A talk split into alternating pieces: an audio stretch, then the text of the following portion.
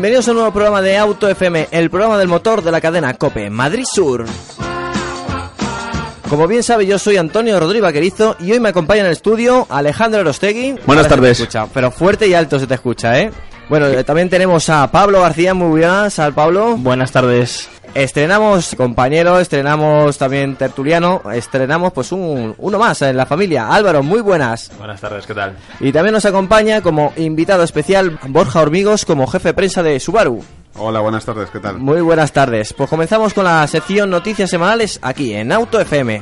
Europa pide a España que suba los impuestos a los combustibles. Eh, ahora la gran pregunta que tenemos siempre en nuestra cabeza es más más precio de gasolina, más más bueno que sea, que sea más caro, que su- subir los niveles de, de precio cuando llegas a la gasolinera y, y los ves casi te espantas. Pues eh, desde Europa no lo piden y nos han dado un plazo hasta eh, marzo de 2014. Con lo cual, pues es una mala noticia. Ahora bien, ahora viene vinculado otra de las noticias que, que ha aparecido durante esta semana de la Comisión Nacional de Competencia que ha ido directamente a las petroleras para investigar si de verdad están haciendo pacto. El cual mm, nosotros creemos que sí, sinceramente, porque casualmente que en todas las gasolinas tengan un precio muy parecido es pues es eh, raro, ¿no? Eso no es, no es ningún misterio. No, es no. que basta con mirar las gasolineras de una misma zona y tienen exactamente el mismo precio en todos los combustibles y lo mismo cambia un- uno o dos céntimos. No, ni, ni eso. Así que, muy mal. Muy mal. No, a mí me sorprende, lo acabo de leer ahora que, que he llegado aquí y he visto un poco, vamos, que me lo habéis comentado. Eh, estuve hace como un mes en Austria, bueno, en una presentación en Alemania y en Austria el gas, vamos, la gasolina, además hice fotos y lo comparé porque digo, no puede ser que, que sea mucho más barato, tres céntimos más barato en Austria que en España. O sea que no sé si es que se están riendo un poco de nosotros las petroleras y encima suben el impuesto. mm, Está claro que va a subir la gasolina, pero por algún lado se les está yendo y, y nos lo están cobrando más caro que en, que en el resto de Europa. Entonces, mm, no sé. Ahora es normal que venga Europa y diga que sí, que no estamos metiendo todos los impuestos, pero claro, por algún lado se está yendo para que no estemos a Sí, la altura de claro, Austria, por así al final decirlo. Tenemos un- unos precios pues, eh, similares eh, en Europa y, y tenemos menos impuestos aplicados, con lo cual a- aquí hay algo que no está cuadrando. Es que de siempre Austria era un país, vamos, Alemania, Austria, toda esa zona, eh, que las diferencias de precio eran de 7 céntimos para arriba eh, respecto a España. Y, y ahora que te vayas a Austria y esté 3 céntimos más barato, más barato eh, no sé, me sorprende bastante. Pues ahí está la noticia. Yo creo que, bueno, casi nos alarma, pero saber que antes de 2014 van a subir el precio, pero eso sí, eh, si se aplica bien la Comisión Nacional de Competencia, posiblemente sigamos teniendo la, la, bueno, los precios actuales, que no por ello son baratos, ¿eh? No, y lo de los lunes, que no está controlado, o sea, para igualarlo con Europa y que Europa no diga nada, y los lunes es más barato echar gasolina, luego te pegan el palo durante la semana. No sé, me parece que es un poco una merienda de negros, por así decirlo, porque es que no... Y al final el- repercute en que, pues, que, que la gente está pagando unos precios desorbitados por, por el litro de combustible, cuando en realidad eh, habría que ver qué proporción son las subidas y qué proporción las bajadas, pero claro, no baja en proporción a lo que está subiendo.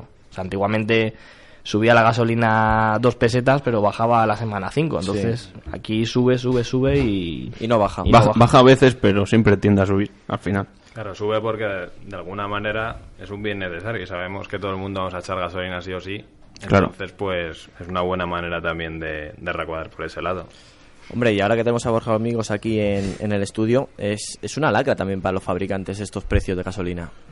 Pues sí, y más cuando no, no está justificado, ¿no? Sube el barril del crudo y sube inmediatamente el, la gasolina o el gasóleo y mm, cuando baja eh, tarda mucho en bajar o no baja y llega el fin de semana, como ha dicho Pablo, y, sube. Eh, llega una Semana Santa y sube. Eh, llega el lunes y baja un poco. Entonces, eh, no sé si nos están tomando un poco el pelo y mm, lo peor es que nos repercute a nosotros, ¿no? Como, como marcas de automóviles. Y al final la gente está sacando menos el coche y repercute en que la gente se compra menos coches al final. Entonces es todo como la pescadilla que se muerde la cola y involucra a todo el sector, eh, que es lo peligroso. La única parte que está bien de eso es que los fabricantes se esfuerzan en que los, en hacer sus coches menos que menos consuman, vamos. Sí, con medidas, pero bueno, es lo único. Llegará un límite ya en el que ya no se puede hacer que gasten menos. Entonces ya, bueno, ya será, no habrá solución. pero- Bueno, empieza a haber soluciones con, bueno, empieza a haber Alternativas Lleva- híbridas sí, e eléctricas, como el gas, por ejemplo, el GLP, que ya hemos hablado aquí un montón de veces.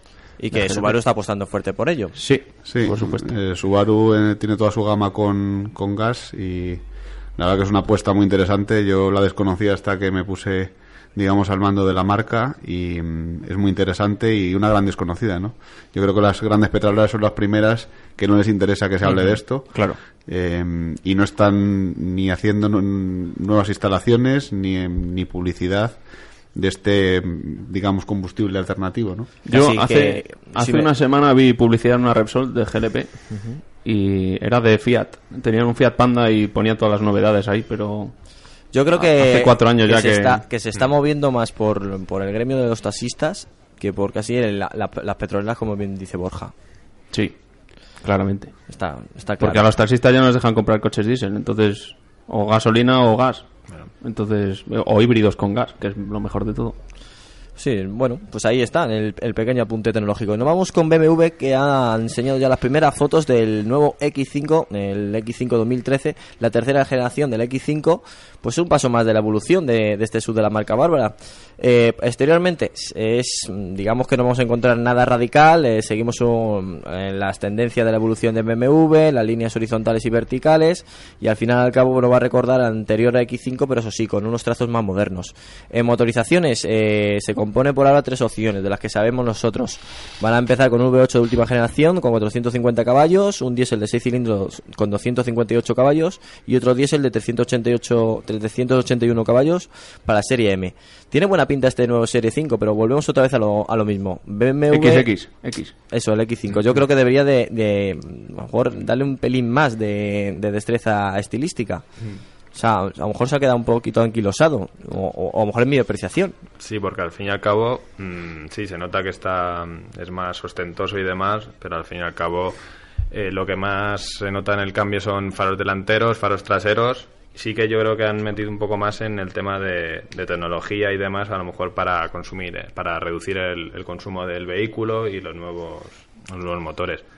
Pero yo creo que va a seguir teniendo la misma aceptación entre el público que, que Sí. las demás generaciones. Es posible que sea el último restyle antes del modelo nuevo.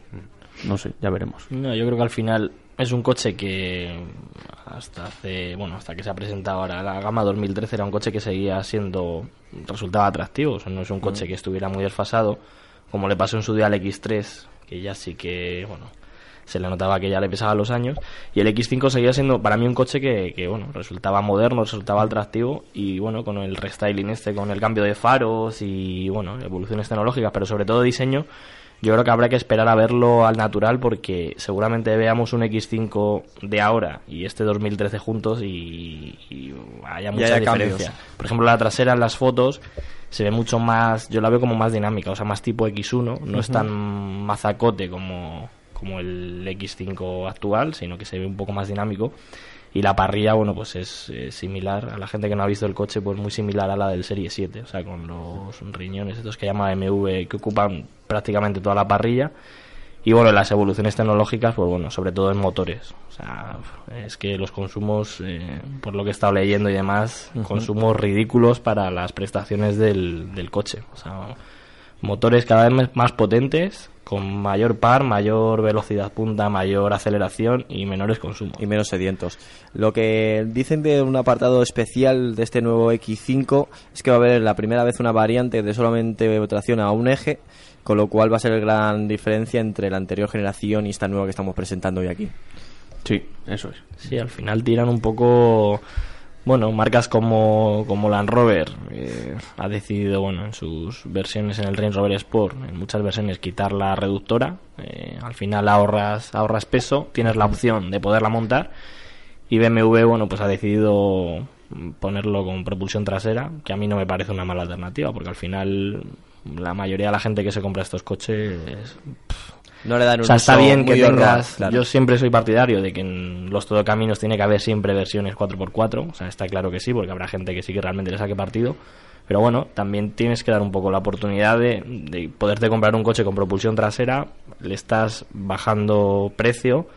Le estás quitando peso y le vas a bajar al final el consumo. Y- ¿Cuántas veces hemos visto un X5 con rodillos en vez de neumáticos, rodillos, que hemos pensado con perfil muy bajo y hemos mm, literalmente sabido que ese coche nunca va a entrar en el campo? No, absurdo totalmente. Claro. Además, es que no vale ni para carretera ni para campo. O sea, porque un neumático 305 que tienen la, la medida de llanta de 20, pf, es que eso es en, asfalto seco todavía, pero es que absorbe, no absorbe nada, o sea, los baches notas todo y en mojado es muy delicado de conducir con Y- tanto, tanto neumático. Y el precio de las ruedas ya ni te cuento. El precio de la Se rueda- van a 400 cada una fácil. Pero bueno, sorprende que, por ejemplo, lo que decíais, el- la versión con propulsión trasera, el S-Drive 25D, va a homologar un consumo medio de 5,6 litros. O sea, eh, Increíble. Increíble. o sea, Sí, sí. muy bajo. Sí, Para sí. un coche de Sí, esas características. 1800, 1900 kilos, eh, es muy poco. O sea, es consumo de compacto de hace tres años. De todas formas, es una tendencia que ya habíamos visto años atrás en, en los sub eh, de tamaño pequeño, pues como pues el Kia Sportage, el Hyundai X35, el Sanyong Corando, de sacar solo coches con, con tracción a un solo eje. Y ahora lo estamos viendo, se ha trasladado esta tendencia, viendo que ha funcionado, a los sub ya grandes. X5, ML y demás y es algo que veremos porque ha funcionado en el otro en el otro segmento, en el más pequeño y aquí va a funcionar igual, ¿no? Porque sabemos que más del 80% de, de estos usuarios eh, apenas pisan fuera de carretera. Entonces, bueno, eh, es ridículo estar arrastrando transmisión eh, con el gasto de combustible que supone y, y en mantenimientos también, que tener ahí un cardan tirando de, de otro diferencial, pues tiene un consumo eh, a, la, a la hora de pasar por taller, pues importante. Además es que ahora con, con los neumáticos de invierno, o sea, es que dicen, me subo a esquiar y es que no te hace falta que sea tracción total. Es que es preferible llevar unos neumáticos de invierno con una tracción simple que llevar unos neumáticos, como estáis diciendo, 305 de medida con tracción total porque no sirve para nada. O sea, en cuanto haya un poco de nieve, eh, te vas a quedar. En cambio, bueno, le pones unos neumáticos de invierno y aunque tengas tracción a un eje, el coche va a subir perfectamente. O sea que, bueno, Pues tiene ahí, su sentido. Ahí tiene su sentido, la verdad es que sí. Y ahora nos vamos con una de las noticias que, bueno, ha sido casi un titular, porque Caterman prepara una versión de acceso para el 7. Dicen que, que quieren algo los COS, que quieren algo de inicio para todos esos seguidores de Caterman y que nunca se han planteado comprarse este vehículo, y que quiere un precio básico cercano a los 20.000 euros.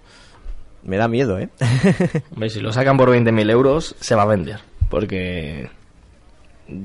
¿Quién no ha soñado, a los que nos gustan los coches, Sí, con sí. un Caterham en su día? Vamos, a mí es un coche que siempre me, me llama la atención y, y bueno, y sobre todo ahora, hombre, según está el mercado que está muy flojo, porque al final es un coche que es un capricho, pero bueno, 20.000 euros está en un precio razonable para poderte llegar a decidir por su compra. Porque Sí, no es el coche más 40, práctico del 50.000 mundo. euros- no, Pero pero bueno, es un coche que engancha y por, por ese precio eh, habrá que ver en qué recortan, porque ya de por sí el Super 7 era un coche, pues eso, Parco, sí. parco, muy parco. o sea, sí, de prestaciones y sensaciones muy buenas, pero en cuanto a seguridad, Equipamiento y equipamiento demás. y demás, si algunos no llevaban ni ABS.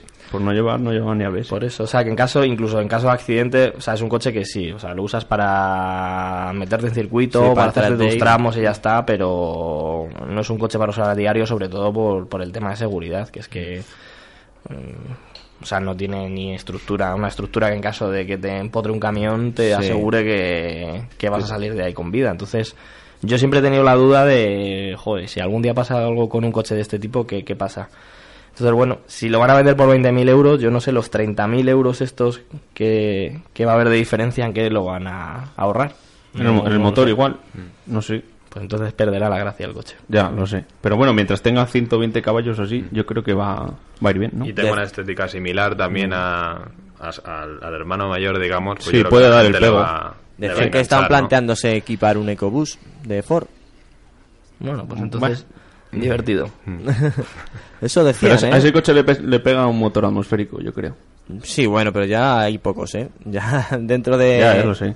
Del muestrario ya quedan poquitos. Y un motor EcoBoost con el peso que bien sabemos que es liviano, no, no le pega mal a este vehículo, ¿eh? Sí, es verdad. Bueno, nos vamos con los ensayos del Euroncap que han salido ya formulados en su página web. El Renault Captur, el Dacia Sandero y el Chevrolet Trax. El, Renault Captur y el Chevrolet Trax eh, han, bueno, junto al Opel Moga, que al final es casi el mismo vehículo que el Chevrolet Trax, han conseguido 5 estrellas y el Dacia Sandero 4 estrellas. Eh, una más que la anterior generación, pero bueno, se quedan 4 estrellas, con lo cual en los COS es también en seguridad, que eso también hay que tenerlo en cuenta. Bien, eh, seguimos evolucionando en seguridad, seguimos evolucionando en, en estrellas, pero la gran duda que siempre me, entra cuando veo lo del Broncat, eh, ¿es seguro para los muñecos, para los dummies o, para las personas? Porque ya se llega a un grado que tengo que tengo que planteármelo.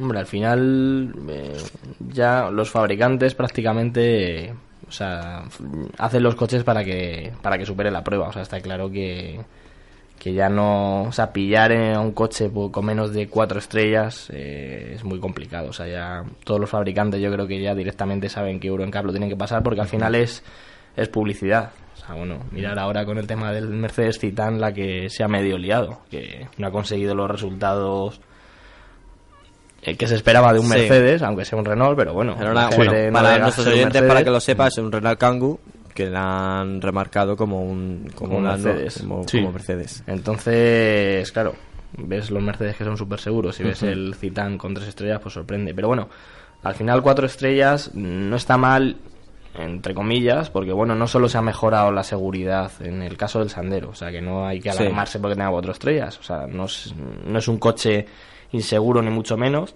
Ahora está disponible ya con control de estabilidad, con SP, o sea que, que el anterior no se podía montar y, y, bueno, pues eh, cuatro estrellas no está mal. Bueno, no son que- las cinco estrellas que tiene la competencia y que a todos nos gustaría tener y que posiblemente mucha gente a la hora de comprarlo pues Lo valorará. lo valorará pero cuatro estrellas pues no, no está mal Hay que decir también que Euro NCAP cada vez es más estricto. Cada año incluye mayor rango de seguridad. Vamos, que, que los coches Sí, tienen que ser no más seguros mismo- cada que no año. es lo mismo los 5 Claro, no son- estrellas de es. ahora que de hace 3 años. Claro.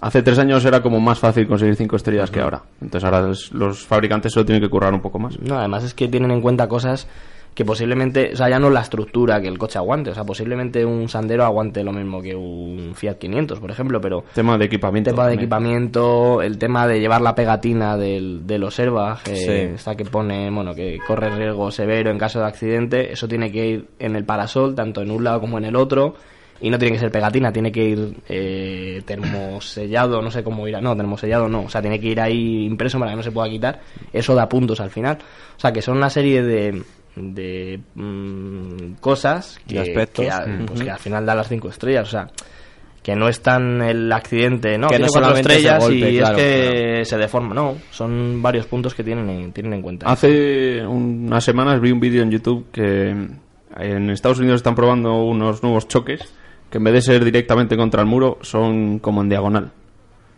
Como en el pilar A. Si no habéis visto vídeos de esos, Sí, super, sí. super heavies. Y el coche y la mayoría de los coches se destrozan.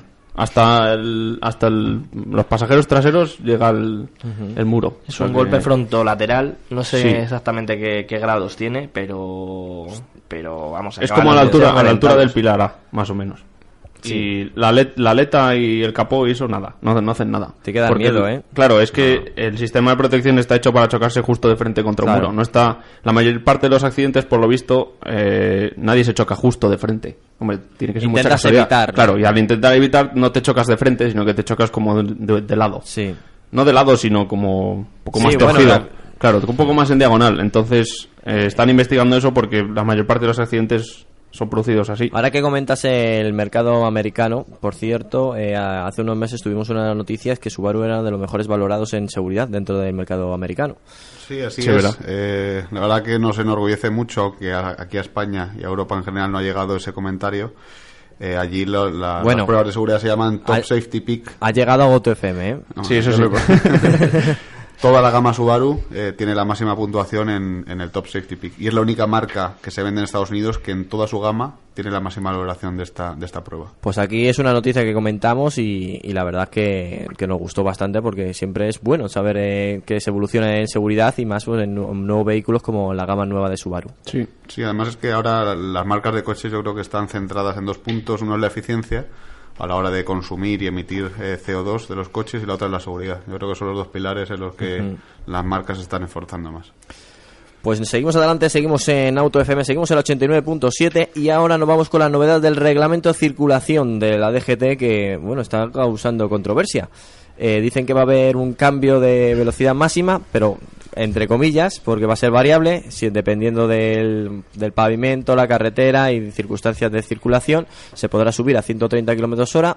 También están diciendo de bajar los 50 kilómetros hora de normales que hay en la, en la ciudad a 30 kilómetros hora. Y también eh, están pensando seriamente eh, el tema de poner casco obligatorio a todos los ciclistas. Con lo cual, pues bueno, yo creo que vamos a causar un pelín debate aquí en la mesa de Auto FM. Hombre, yo la verdad el tema de, de los ciclistas sí que lo veo bien que obliguen a llevar, a llevar casco, porque muchos son los que nos encontramos por, autovi eh, por carreteras convencionales, mm, el típico pelotón de ciclistas y muchos pues les ves a lo mejor sin casco y tal y realmente es un, es un peligro para, para la vía para la vía pública porque puede provocar un accidente muy gordo. Bueno, en carretera es obligatorio el casco, en ciudad no, en teoría. O sea, hasta, hasta ahora. Y a mí, me, a mí que lo pongan opcional. Yo lo voy a llevar siempre, yo soy ciclista y yo lo uso siempre. Vaya a 100 metros o a 50 kilómetros o a 100. Pero no sé, la gente que haga lo que quiera. No, no, está O sea, claro que, si- que si vas en, en ese vehículo, vamos, como tú bien dices, tú eres ciclista, lo suyo es, es llevarlo. Ahí está un Claro. poco la. Es- la es decisión, recomendable, altamente recomendable. Vale, y el tema de variable de 120 a 130. Eso creo que va a ser un poco lío. Yo creo que también. Porque eso va a, ser, va a estar anunciado en los paneles. Entonces tú vas a ver un panel, va a poner 130. ¿Y qué pasa si más adelante hay un atasco? Un, yo qué sé, o empieza a llover o lo que sea. Pues frenas. Frenas, pero ya vas a 130, ya es un poco más Sí, peligroso, sí, digamos. claro. Sí, vas a romper la barrera del sonido. En, Pero- Ale- pero- en Alemania está así y, y funciona. O Ya, sea, pero en Alemania hay autobahn también, y aquí no. Y en Alemania también la gente tiene un concepto de respeto que yo creo que aquí no tenemos, que si en Alemania te pone a lo mejor mm, sin límite, la gente va a lo que tenga cada uno en, en su vehículo, pero sobre todo si en un tramo te pone 120, la gente respeta 120. Si alguien quiere adelantar, te facilita el adelantamiento. Yo creo que aquí en España, pues eso todavía no tenemos ese concepto. A mí no me parece mal del todo, sobre todo si es variable, como dicen, pues bueno, si hay atasco eh, pondrán a 120 o a la velocidad que consideren oportuno, si llueve igualmente y si es por la noche, o sea, si vas por la noche pues está claro que no, vamos, eh, pues que esté a 130, o sea que al final que se pueda variar dependiendo un poco el, las condiciones tanto de la carretera como del tráfico como de las condiciones meteorológicas y demás. O sea, a mí eso me parece bien. Lo único que, ¿por qué lo suben a 130? O sea, ¿qué razón hay para subirlo? A Yo- mí- vamos mí a nadie, me lo ha explicado. Yo no Pero sé. vamos a ver, pues yo creo que mm, adaptarse a los nuevos vehículos que hay ahora mismo en la, en la carretera, yo creo que a- ir a 130 no es peligroso. Y si no hacemos más que hablar que el parque español cada vez es más antiguo. Pero vamos a ver, es más antiguo, pero también eh, no es lo mismo un coche antiguo de los años 60 que un coche antiguo de los años 90. Ni O sea de que estás en 2000. contra de la subida de velocidad. Yo sí, totalmente. Vale.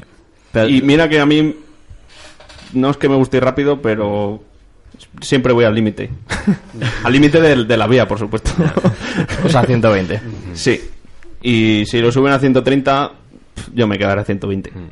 Bueno, pues... Pues yo estoy, yo estoy a No, pero ¿eh? eh, a mí me gustaría que alguien me dijese por qué lo Pues suben a 130. El límite de velocidad este no sé de qué año data, del... Yo creo que es de- 70 y algo. Sí, es antiguo. O sea, sí de lo sé. cuando los coches eh, ni disponían de, ya no de ABS, ni SP, ni airbag, ni nada, sino de que disponían de, de frenos de tambor casi en las cuatro ruedas, cuando las carreteras eran infinitamente peor que las que están ahora y cuando un coche en lugar de utilizar 32 metros para hacer una frenada de 0 a 100, por ejemplo, necesitaba 50 metros.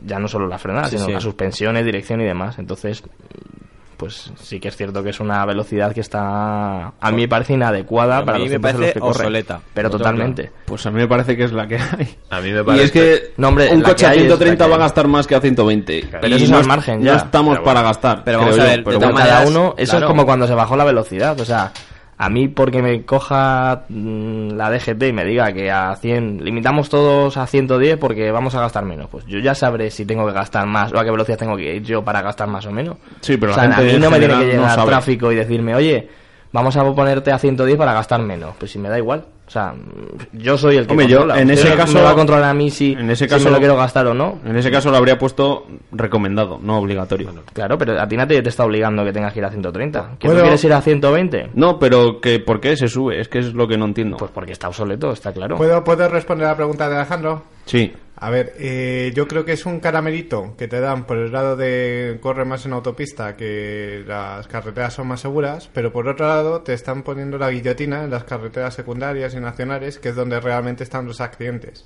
Entonces han pasado de prohibir, prohibir, prohibir en autovía, que es cuando donde menos accidentes hay, porque es un 20%, o sea, un 70% de los accidentes se producen en carreteras nacionales. Sí. Y entonces, para atajar la cifra, han dicho, vamos a restringir un poco más en carreteras nacionales y, a cambio, el caramelillo es que aumentamos 10 kilómetros hora más en, en autovías, que es donde prácticamente no hay accidentes en comparación con el dato global. Entonces, ha sido, si tú hubieras puesto sobre la restricción en, auto, en carreteras nacionales, se hubiera visto de otra manera, pero si das el caramelillo de los 10 kilómetros hora en, en autovía, cambia un poco Lo, Eh, lo primero que creo que hay que hacer es intentar que la gente conduzca por la derecha. Eso Si, ya- si eso no se consigue, el límite no se puede subir. Lo siento mucho. Eso ya no es se un puede. detalle. Pero mm, básicamente yo creo que responde a este criterio. Y responde también al criterio, ¿os acordáis del Pegasus? Creo que era, ¿no? El helicóptero Sí, ese infalible, el, el trono azul. Bueno, pues un poco también va en esa línea. El Pegasus como es una manera de controlar la velocidad en carreteras nacionales porque es muy difícil cubrir toda la red de carreteras nacionales con radares fijos y demás. Entonces, como no abarcaban, pues eh, crearon el terror ese del famoso helicóptero Pegasus. Pero a la hora de la verdad, y todo va en la misma dirección. Si te fijas, el helicóptero, carreteras nacionales, bajar el límite de velocidad en carreteras nacionales y Sí, lo sí, a mí único lo el del- amarillo de, Lo de las de- carreteras Se- nacionales me parece Se plantea perfecto. bajar de yo 100 a creo 90 kilómetros hora, que no lo habíamos mencionado. Claro, entonces ese es el detalle que hay que tener en cuenta, que donde van a poner ahora el ojo es en la velocidad que alcanzas en carreteras nacionales, secundarias, comarcales y demás, que son donde están los Que por cierto, el que accidentes. está hablando es Juan Ávila, que ha llegado Ya, ahora al estudio. que ha llegado tarde, pero bueno, no se le estamos, perdona. estamos trabajando muy- mucho en la revista y el tiempo es más limitado. Bueno, pues algo más para terminar este pequeño debate de los 130 kilómetros hora. Yo apoyo los 130. Venga. Porque es a la velocidad que, re- que realmente ya se va en autopista. O sea, si tú vas a 120 te, arre- te adelantas las carreteras. No, ¿cómo es? La furgoneta se reparta toda Espera, tengo una idea. Mejor lo ponemos a 140. ¿No? Total. Pues a mí- Muchos coches Yo- llegan a 140. Yo sinceramente lo pondría al límite a 140, que yo creo que ¿En es una velocidad estándar. y pero es que mi coche no corre tanto.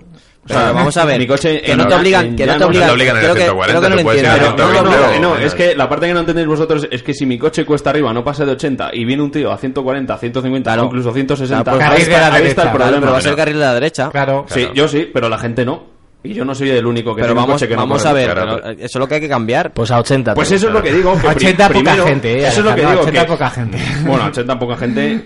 Y por el carril del medio o en cuatro carriles por el, de la, el segundo de la izquierda. Bueno, vamos a, Por vamos eso a digo, terminar que nos, que nos quedamos aquí encerrados. Muy vamos mal, a muy ver, mal. Pablo a favor de 130, ¿no, Pablo? 140. 140. Alejandro en 80. No, hombre, no. No Álvaro. habéis entendido nada. De 140, yo lo veo una velocidad recomendable. Vale. Y yo creo que hoy en día todos los coches pueden ir a esa velocidad sin ningún tipo de esfuerzo. Borja. 140. Y yo también me, me adhesiono a, a la plataforma Pues- pues 140. yo cierro mi Y en autopistas de peaje, en ciertas autopistas de peaje sin límite de velocidad. Ahí está, como los En alemanes, algunas ¿no? horas. Como los Oye, alemanes. pues no estaría mal, ¿eh? Alguna operación salida así. Pero bueno, no, nos cambiamos de tema y al final no, no terminamos. Nos vamos con ahora con Mitsubishi, el nuevo ASX el 2013, la versión 2013, que bueno, la, pues han hecho una renovación de la gama con pequeños cambios estéticos y de equipamiento. Eh, pues al final al cabo es muy similar a la, a ASX del 2012, pero bueno, lo han actualizado pues para que no se quede, no se quede antiguo. Es un coche que, por cierto, nos han preguntado mucho los oyentes sobre él. Eh, le está gustando bastante y aparte es uno de los Mitsubishi que más se está vendiendo. Entonces, eh, yo creo que han dado el clavo. Eh, ¿Qué tiene este Mitsubishi para que guste tanto? Pues que para mí es, vamos, es el que más se vende a día de hoy y sobre todo el equilibrio y bueno, es un coche, a mí es un coche que me gusta bastante, me gusta bastante. Bueno, sobre todo, bueno, Mitsubishi es una marca que a mí me, me da confianza en cuanto a fiabilidad. El motor diésel que tiene me parece de los mejores motores diésel, o sea, el 1.8 este Mitsubishi con distribución variable, de hecho es el único motor diésel ahora mismo que tiene distribución variable en, vamos, en, en diésel, no en gasolina. Y luego, bueno, pues es un coche que va muy bien, muy suavecito, eh, con un amplio equipamiento, eh, los acabados están bastante bien y tiene cierto toque exclusivo, por así decirlo. O sea, es un coche que no está muy visto y, y, bueno, pues tiene su, su punto. Aparte, bueno, esto es lo que siempre digo yo. O sea, no es, al final no es una restyling de tres cosas. Al final un restyling tiene... eh, o sea, pensamos que no, pero ya no es estética, pintura y demás, sino que actualizan muchísimas cosas. O sea, desde un software hasta una suspensión, hasta un oscill block del motor. O sea, un restyling aparentemente no, pero sí tiene, en muchos modelos sí que tiene más cambios de lo que realmente no, nos pensamos. O sea, yo, bueno, tenemos oportunidad de probar uno y otro, o sea, cuando pues, otros modelos de la competencia y, y te das cuenta que te subes en una gama nueva con un restyling y dices, joder, es que parece que ha cambiado, o sea, todos los pequeños defectos que podía tener el anterior, Ya- ya estás ya no solo es el nuevo modelo, sino el restyling cambia, o sea, suspensiones, dirección, el software del motor, o sea, se nota, se nota. Y a mí esta- estas cosas me, me gustan por eso, porque al final es un coche que sí que lleva ya un tiempo en el mercado, pero te coges una gama 2013 y es un coche que está actualizado en cuanto a diseño, pero encima eh, muy pulido con todos los posibles fallos que pudiera tener. Entonces, ahora es cuando te puedes hacer una compra bastante buena. Pues el Mitsubishi ASX versión 2013. En eso que estaba comentando Pablo es cierto. La verdad es que te das cuenta cuando vas a pedir una pieza y te pregunta el dependiente de- del puesto típico de, de venta de piezas y demás, eh, ¿qué versión es? ¿De qué año es? Y claro, dices, bueno, no, no es, no es el mismo motor, no es el mismo coche, no. En cada año ha cambiado algo. Siempre cambia. O sea, lo que al final no es que te vendan, pero al final lo que ves o lo que intentan vender, pues eso, que si en este caso luces posteriores de LED, eh, detalles cromados, nuevos colores, nuevas tapicerías, pero posiblemente eh, la suspensión haya cambiado, incluso el material insonorizante.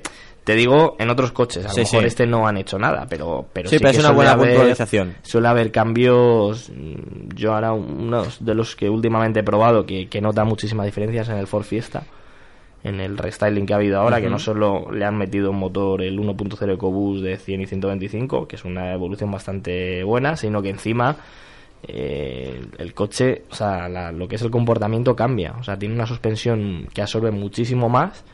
El tacto de la dirección ha cambiado, pero radicalmente. Y lo que os digo, la suspensión, o sea, es una suspensión que absorbe todo, pero a la vez es deportiva. O sea, tiene el Sí. toque ese de que es cómodo, pero luego no balancea y dices tú, joder, esto Es difícil eh, conseguir no ese lo toque, tenía claro. el- antes del restyling, porque antes era te cogías el Sport y era muy duro, te cogías uno básico y era muy blandito, y este han conseguido eh, Un equilibrio. un equilibrio, y eso no lo venden cuando te salen el restyling. Te dicen que han cambiado el frontal, que han metido motores nuevos, eh, nuevos equipamientos y ya está. Pero no, el ajuste era de suspensión se anota mucho. O sea, se A mí me, mucho. me- me parece un detalle a recalcar lo de Mitsubishi con era SX.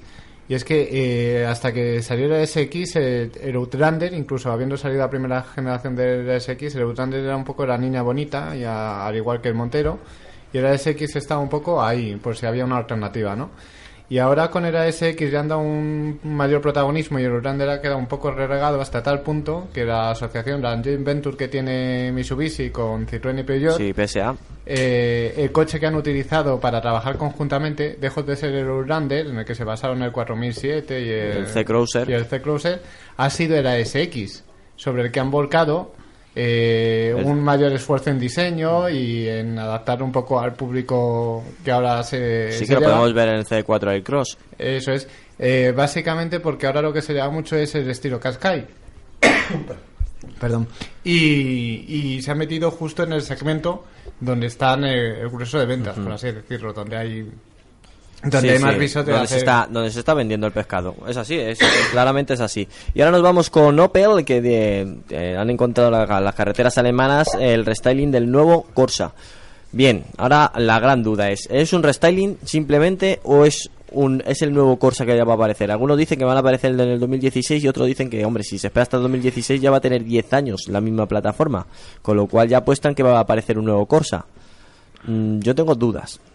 Hombre, por años le toca ya un cambio generacional. Yo creo que Yo apostaría posiblemente con que saldrá un restyling en 2014, posiblemente ya un último cambio de diseño y, y saldrá el nuevo. O sea, está claro que el Corsa desde hace ya bueno, hace un año, año y pico salió el último restyling. Yo creo que le queda otro más y ya un cambio generacional, porque de hecho es el modelo más veterano ahora mismo que tiene. Va a ser lo mismo que al punto, ¿verdad? Que Fiat eh, hace restylings, restylings y no te... De todas maneras, es la misma. pla- Si no me equivoco, a lo mejor me meto en un berenjenal, pero es en la misma plataforma, el Corsa con el grande punto, ¿no? Mm, motores, No, pla- eh, eh, algunos. Plataforma no del todo, ¿eh? No del todo. Ahí, vamos, eh, no. No, ya, vamos, no comparte muchas de las, de las piezas que, vamos, de la plataforma. El esquema de suspensión es el mismo, los- en ambos es un eje de torsión detrás y demás. Motores comparten, y antes compartían más, ahora ya desde que ya no... Sí, la ya- separación la de separación que hubo y demás. Y, y bueno, sí, hombre, el, el punto sería el ejemplo un poco más claro de, de- de, bueno, pues de coche veterano que sigue en el mercado y que no hace más que hacer el restyling y, y ahí sigue. Pero bueno, el Corsa yo creo que le queda le queda un restyling más. No estoy seguro, no, no lo puedo asegurar con 100%, pero, pero bueno, yo creo que le queda uno más y ya un cambio generacional porque, bueno... es- De todas maneras es curioso que, y no por ello no, no, no es que lo valga, pero es de los, de los vehículos que más se venden en Europa, el Opel Corsa. Aún así, con el tiempo que ya lleva en el mercado. Sí, aquí en España ya es un coche que mucha gente ya no lo tiene en cuenta. Al final, bueno, pues eh, se han renovado todos, eh, pues por fiesta, Seat Ibiza, Renault Clio y es un coche que, bueno, que no sé, debe de ser- debe de funcionar cuando no cuando no lo renuevan, o sea, está claro. A mí me, da- me llama, me llama la atención el detalle de que el Corsa eh, es uno de esos coches que muchas veces hemos hablado del segmento de los pequeños, que apuesta siempre por líneas redondeadas y tiene un carácter un poco más urbano. Entonces, cuando me has comentado el dato este de que es de los que más se vende en Europa, ¿no? Sí, sí. Eh, me ha llamado la atención eh, precisamente por eso, porque como siempre se ha dicho que en el segmento de los pequeños eh, el ahondar en líneas rectas influye en que le guste más al público masculino, que es al final el que compra coches en- mayoritariamente, pues es un detalle a tener en cuenta, que apostando por un carácter más urbano que, que el del resto de vehículos de, de su clase, de su gama, eh, pues al final tenga tan, buena, tan buenas cifras. Pues tiene muy buena acogida. Sí, sí. Pues ahí están, eh, esperando pues noticias eh, futuras del nuevo Opel Corsa o del restyling del Opel Corsa. Y nos vamos con el Volkswagen Tiguan, que van a sacar una versión que se llama Cross y que solamente se va a vender en tracción 4x2 y eh, con dos motores, el 2000 TDI de 110 caballos o el de 140 que el precio recomendado son 27.000 euros aproximadamente y bueno, y con el plan PIBE a partir de 21.300. Tiene muy buena pinta el Tiguan, eh, con esta versión yo creo que es una gama de acceso y hombre, siempre se eh, la- la- bueno, la- para denominarlo eh, para que nos entiendan los oyentes, estas estas plataformas o estas versiones vienen muy bien para aumentar el grosor de las ventas. Sí, al final, bueno, son ediciones limitadas como, como es este, en el caso del Cross, en el que, bueno, Volkswagen ahora se está volcando mucho, sacando ediciones pues para prácticamente todos los modelos, ¿sabes? Desde el Golf, el Sirocco y demás. Y, bueno, los equipamientos, la verdad que es que vienen, son equipamientos prácticamente cerrados, o sea, te compras el Cross y ya no hace falta ponerle nada más. Y bueno, con la combinación de motores de, bueno, 110, 140 y, y tracción delantera, pues al final los precios eh, están bastante atractivos. Al final el Tiguan es el claro ejemplo también del tema de los restyling. O sea, cambió radicalmente eh, respecto al primer Tiguan al, Sí. al cambio de ahora. O sea, de ser un coche, bueno, pues que sí, que estaba bien, que iba bien y demás, a- al de ahora, o sea, el que te puedes comprar ahora, mucho más suave, con suspensiones que absorben mucho más, el tacto de dirección, o sea, cambia el coche radicalmente y es un Tiguan, o sea, es la misma plataforma y demás, cambió el diseño, pero, pero cambia bastante, o sea, de coger un anterior a coger el de ahora, hay muchos cambios.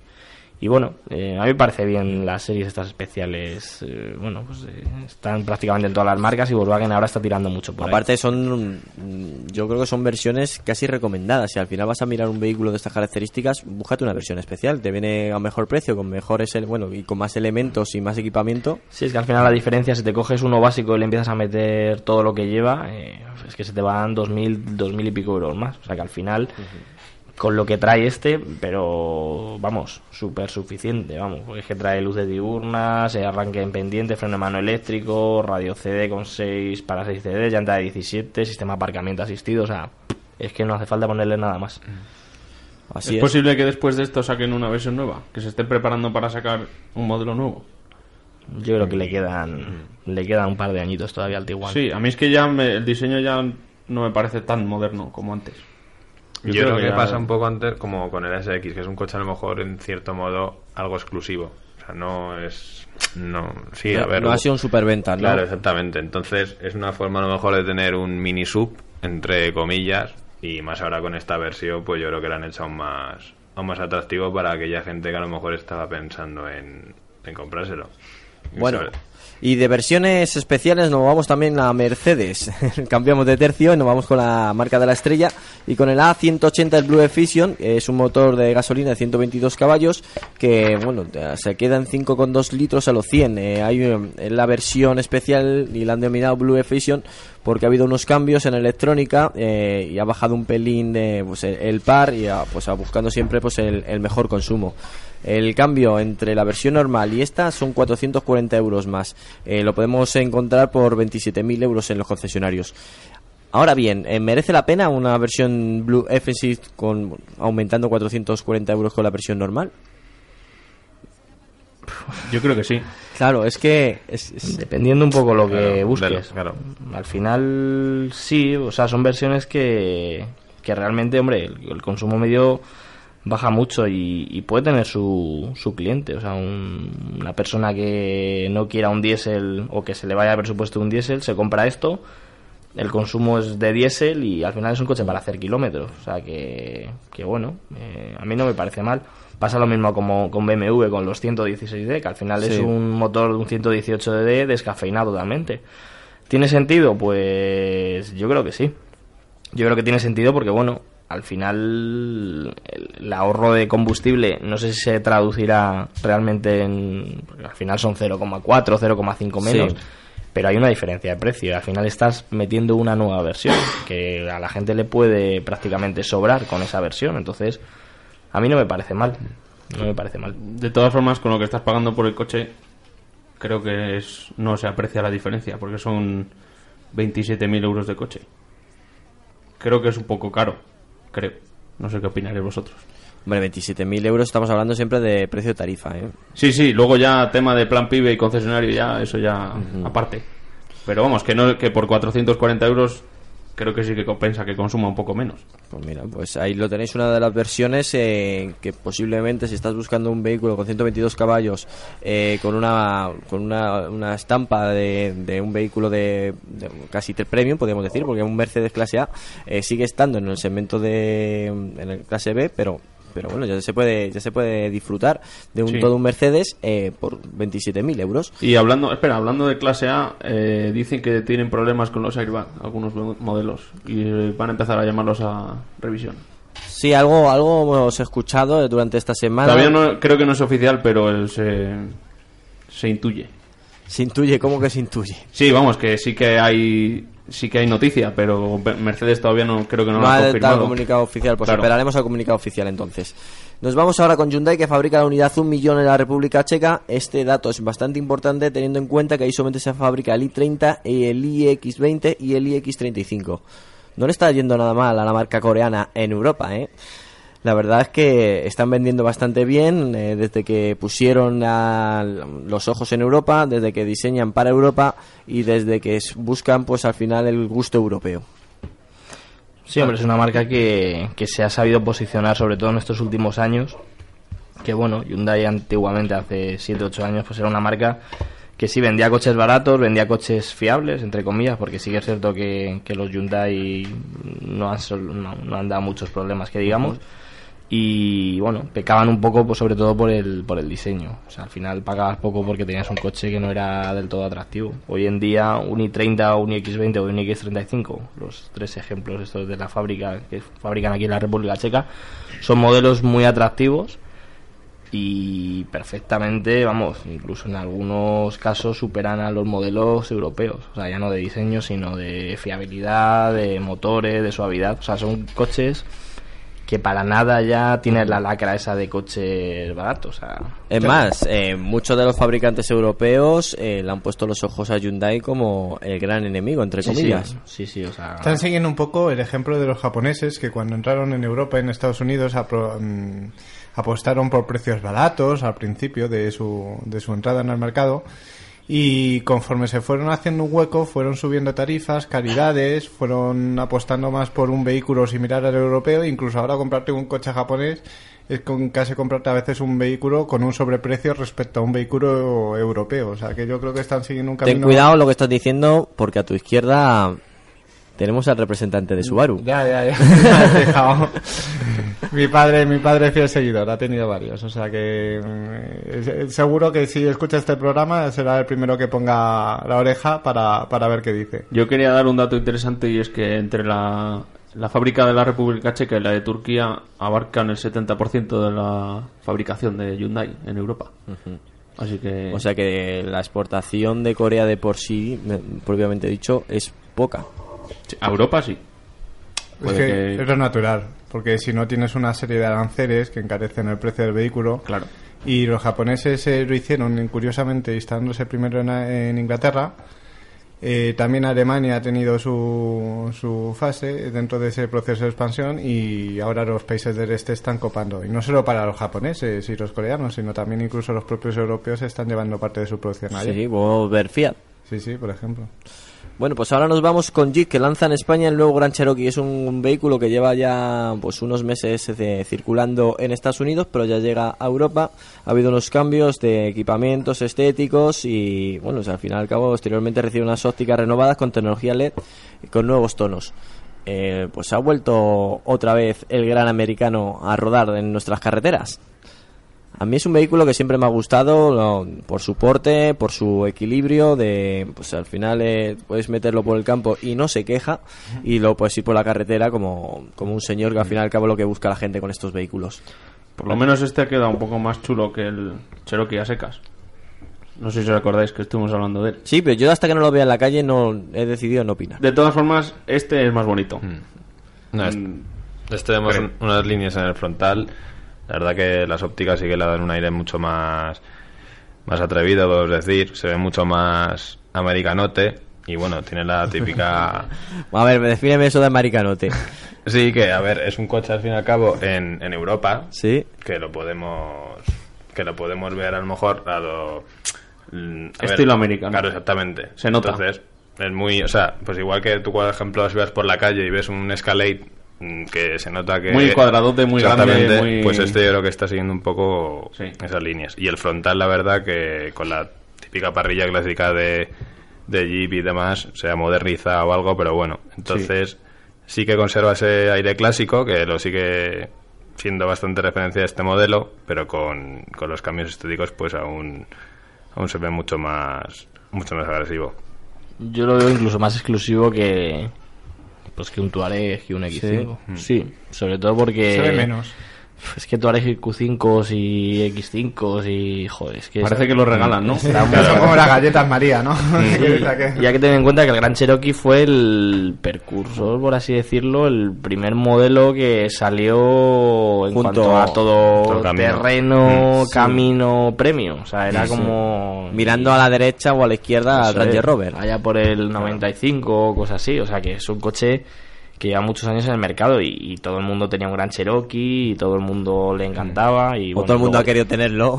Claro. Sí. Luego ya empezaron a salir los X5, Tuareg y demás Claro. y al final pues han un coche que se ha quedado, hombre, se quedó en su día no desfasado, pero bueno, sí que en cuanto a en comparación, sí, o sea, la incursión de los demás yo creo que le pilló como a, a Sí, destiempo. o sea, les pilló un poco a destiempo y bueno, pues empezaron ya con el rollo este de los las marcas, que si aparecía, que si no, que es el grupo FIA, que si claro, es no que ha tenido también varios si no- cambios de, de comandante, como digo yo. Al final, claro, Volkswagen y BMW pues eran marcas muy consolidadas Sí, en España y Jeep era un poco como...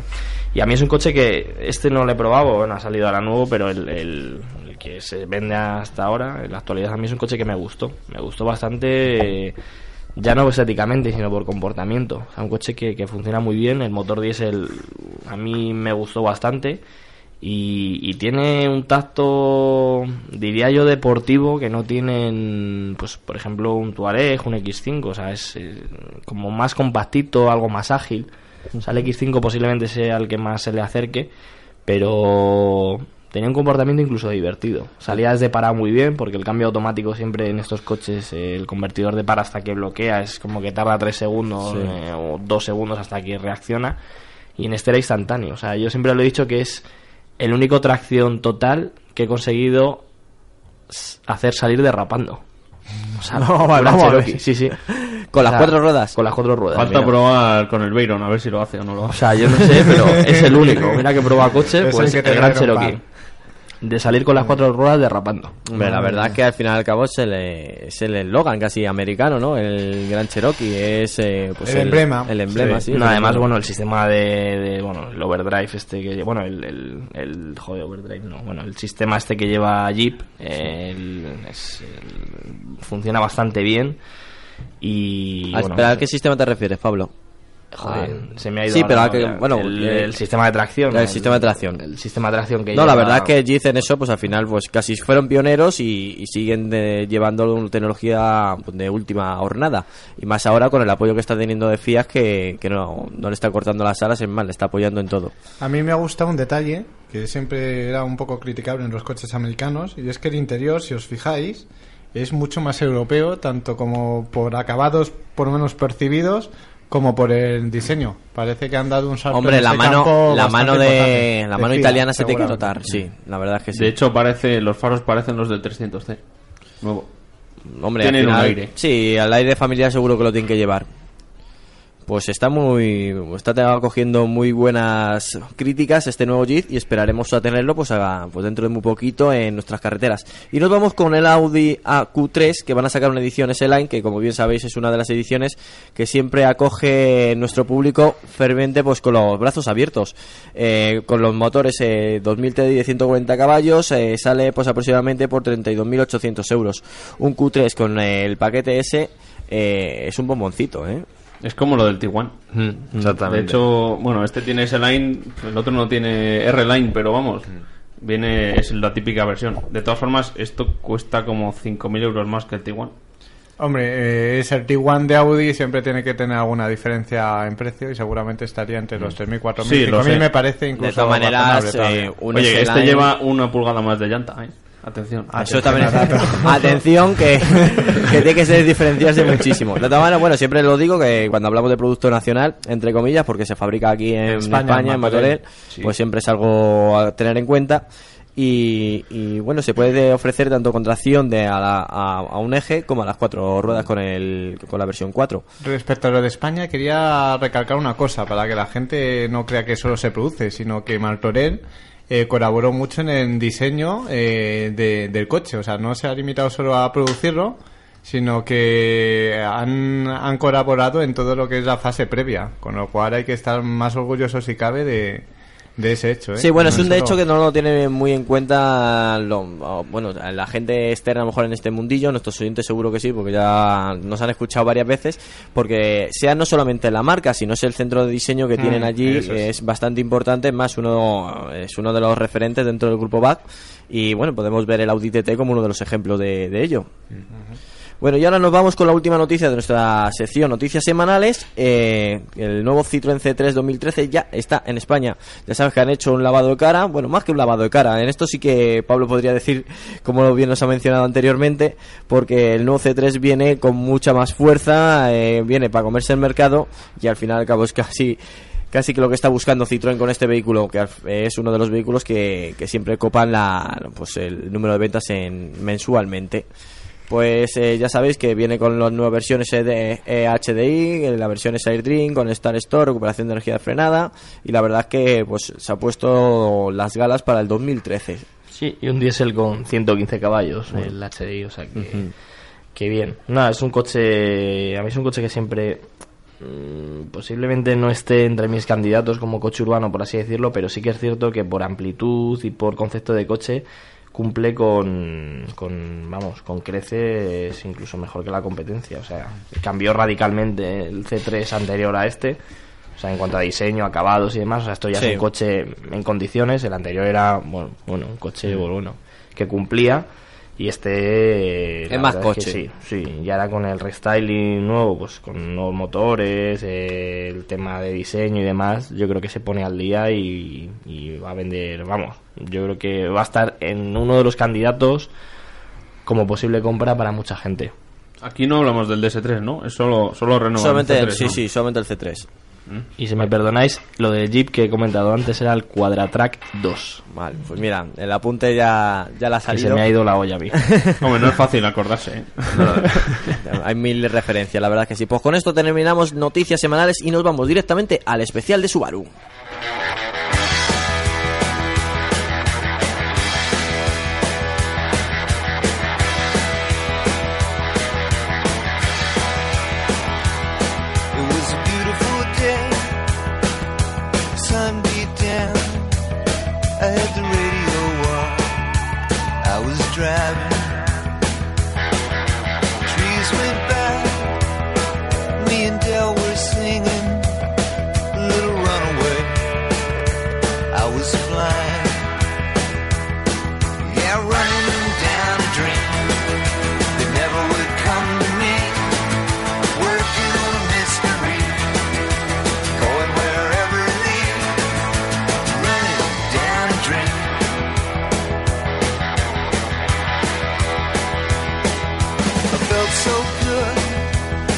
Like anything was possible.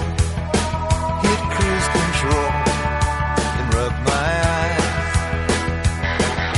The last three days, the rain was unstoppable. It was always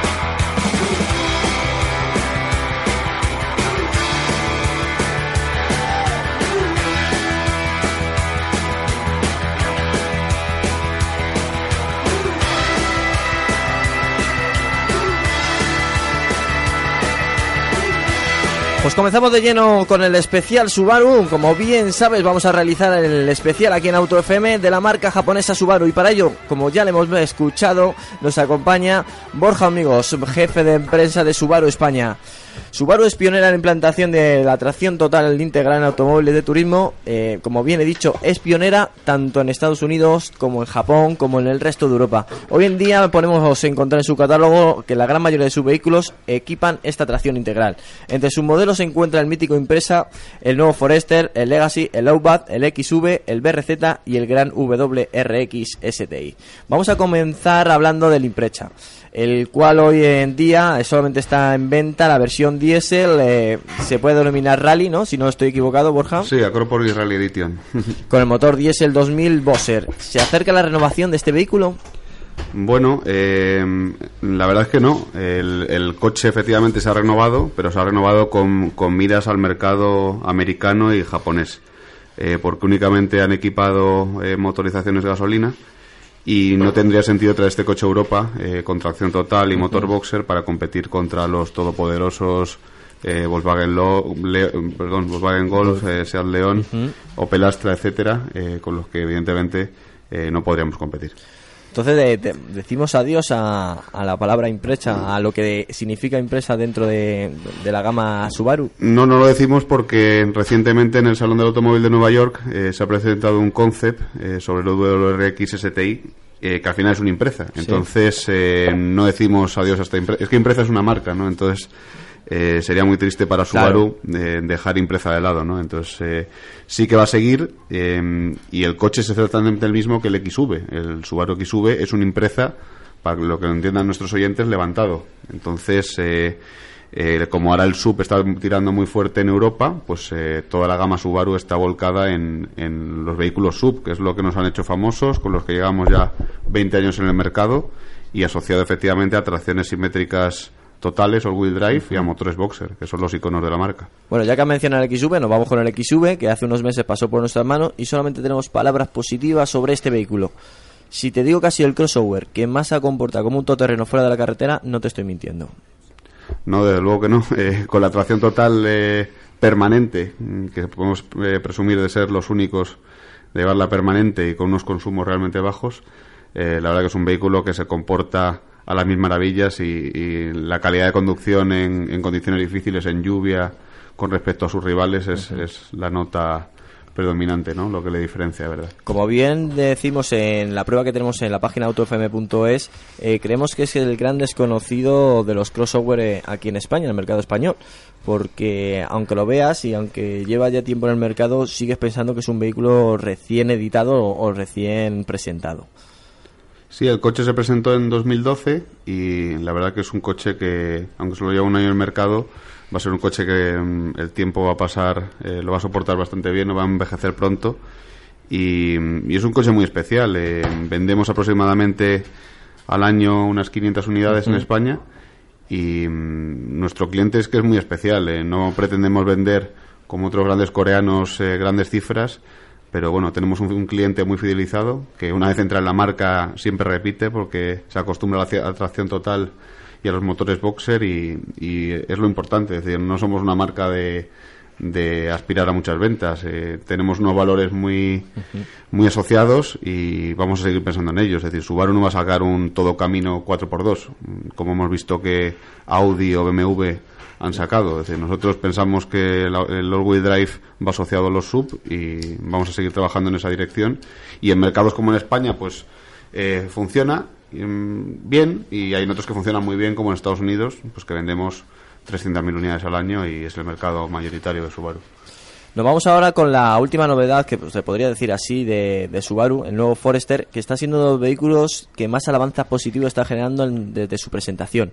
¿Es tan bueno este Forester o lo habéis vendido muy bien? Pues no, es muy bueno, es muy bueno. es el, el salto cualitativo ha sido increíble. Esta es la cuarta generación del Forester. Llevamos más de 15 años eh, con él y los años al final son experiencia. El, el formato del coche ha sido siempre igual, motores boxer y tracción all-wheel drive, como todos los Subaru. Y la verdad que es- eh, tiene muy buenas alabanzas, sobre todo en Estados Unidos, ¿no? Que eh, las ventas, eh, al igual que en Japón, han sido increíbles. Los resultados en materia de seguridad eh, para Europa, cinco estrellas en Eurocup. Eh, para Estados Unidos ha obtenido la máxima catalogación en las pruebas Top Safety Peak, al igual que toda la gama Subaru. Y a nivel de comportamiento, pues bueno, eh, hay grandes comparativas en, en YouTube con otros rivales japoneses y europeos y por donde pasa el Subaru no pasa otro, está claro. Eso es importante, eso casi es un eslogan, ¿eh? Por- Sí, es que mm, es lo que diferencia a Subaru de, de la competencia, ¿no? Esa tracción permanente o wheel drive, que es una tracción activa, es decir, que no necesita de una reacción para conectar otro eje y dar tracción, es decir, vamos con las cuatro permanentemente, con un reparto 50-50, y eso a la hora de eh, pasar por eh, con situaciones complicadas, nieve, barro, una carretera mojada, una placa de hielo, es determinante, ¿no? Y al final también es seguridad activa, ¿no? Porque llevar cuatro ruedas con tracción permanentemente pues hace que luego nos posicionemos como los más rápidos al hacer la prueba del alce o la prueba de cambio de carril. Te iba a, a hacer una pequeña puntualización, si me permites. Yo creo que es el Forester que más se parece a un todoterreno. Sí, la verdad que el Forester eh, inició un nicho de mercado que era pues el, el nicho de mercado digamos de los sub y en sus inicios la primera generación que data del 97 pues al final era digamos como una furgoneta con, con- levantada del suelo, ¿no? Entonces bueno eh, la evolución aunque no es el punto fuerte de Subaru el diseño, es decir, somos bastante sobrios y bastante parcos en diseño exterior e interior, pues lo que mejor vendemos, lo que mejor sabemos hacer es tecnología, ¿no? Eh, buenos sistemas de tracción, eh, motores boxer. eh, en 2008 sacamos el primer motor boxer diésel del mundo y único. Nadie más se ha atrevido con ese, Con ese con ese, con ese reto y mm, motores que funcionan, que son fiables. Y es un poco la, la identidad de la marca, ¿no? Es decir, no, no pretendemos ser los mejores en diseño, ni hacer coches todoterrenos coupés, ni seguir modas. Nosotros somos muy fieles a nuestros principios, sabemos lo que nos gusta, lo hacemos bien. De hecho, yo creo que somos los mejores haciéndolo y, y- y es la línea que tenemos definida de, de- de producto, ¿no? Nos vamos con el Legacy, el familiar por antonomasia de Subaru, una buena alternativa para todo aquel que quiera un familiar fiable y con una tracción asimétrica 4x4. La verdad es que el Legacy siempre es el gran escondido de Subaru, ¿no? Sí, es que el, el- en Subaru eh, la gente como la asocia a todo terreno eh, opta por la versión, digamos, campera del Legacy, del Legacy, digamos, levantado con mayor altura libre al suelo, de 20 centímetros, que es el Outback, que acabamos de presentar. Entonces, eh, para alguien que, que quiera una, un coche, digamos, ranchera eh, 4x4, pues eh, no tiene muchas opciones. O la opción, digamos, de las marcas alemanas o, o este Subaru.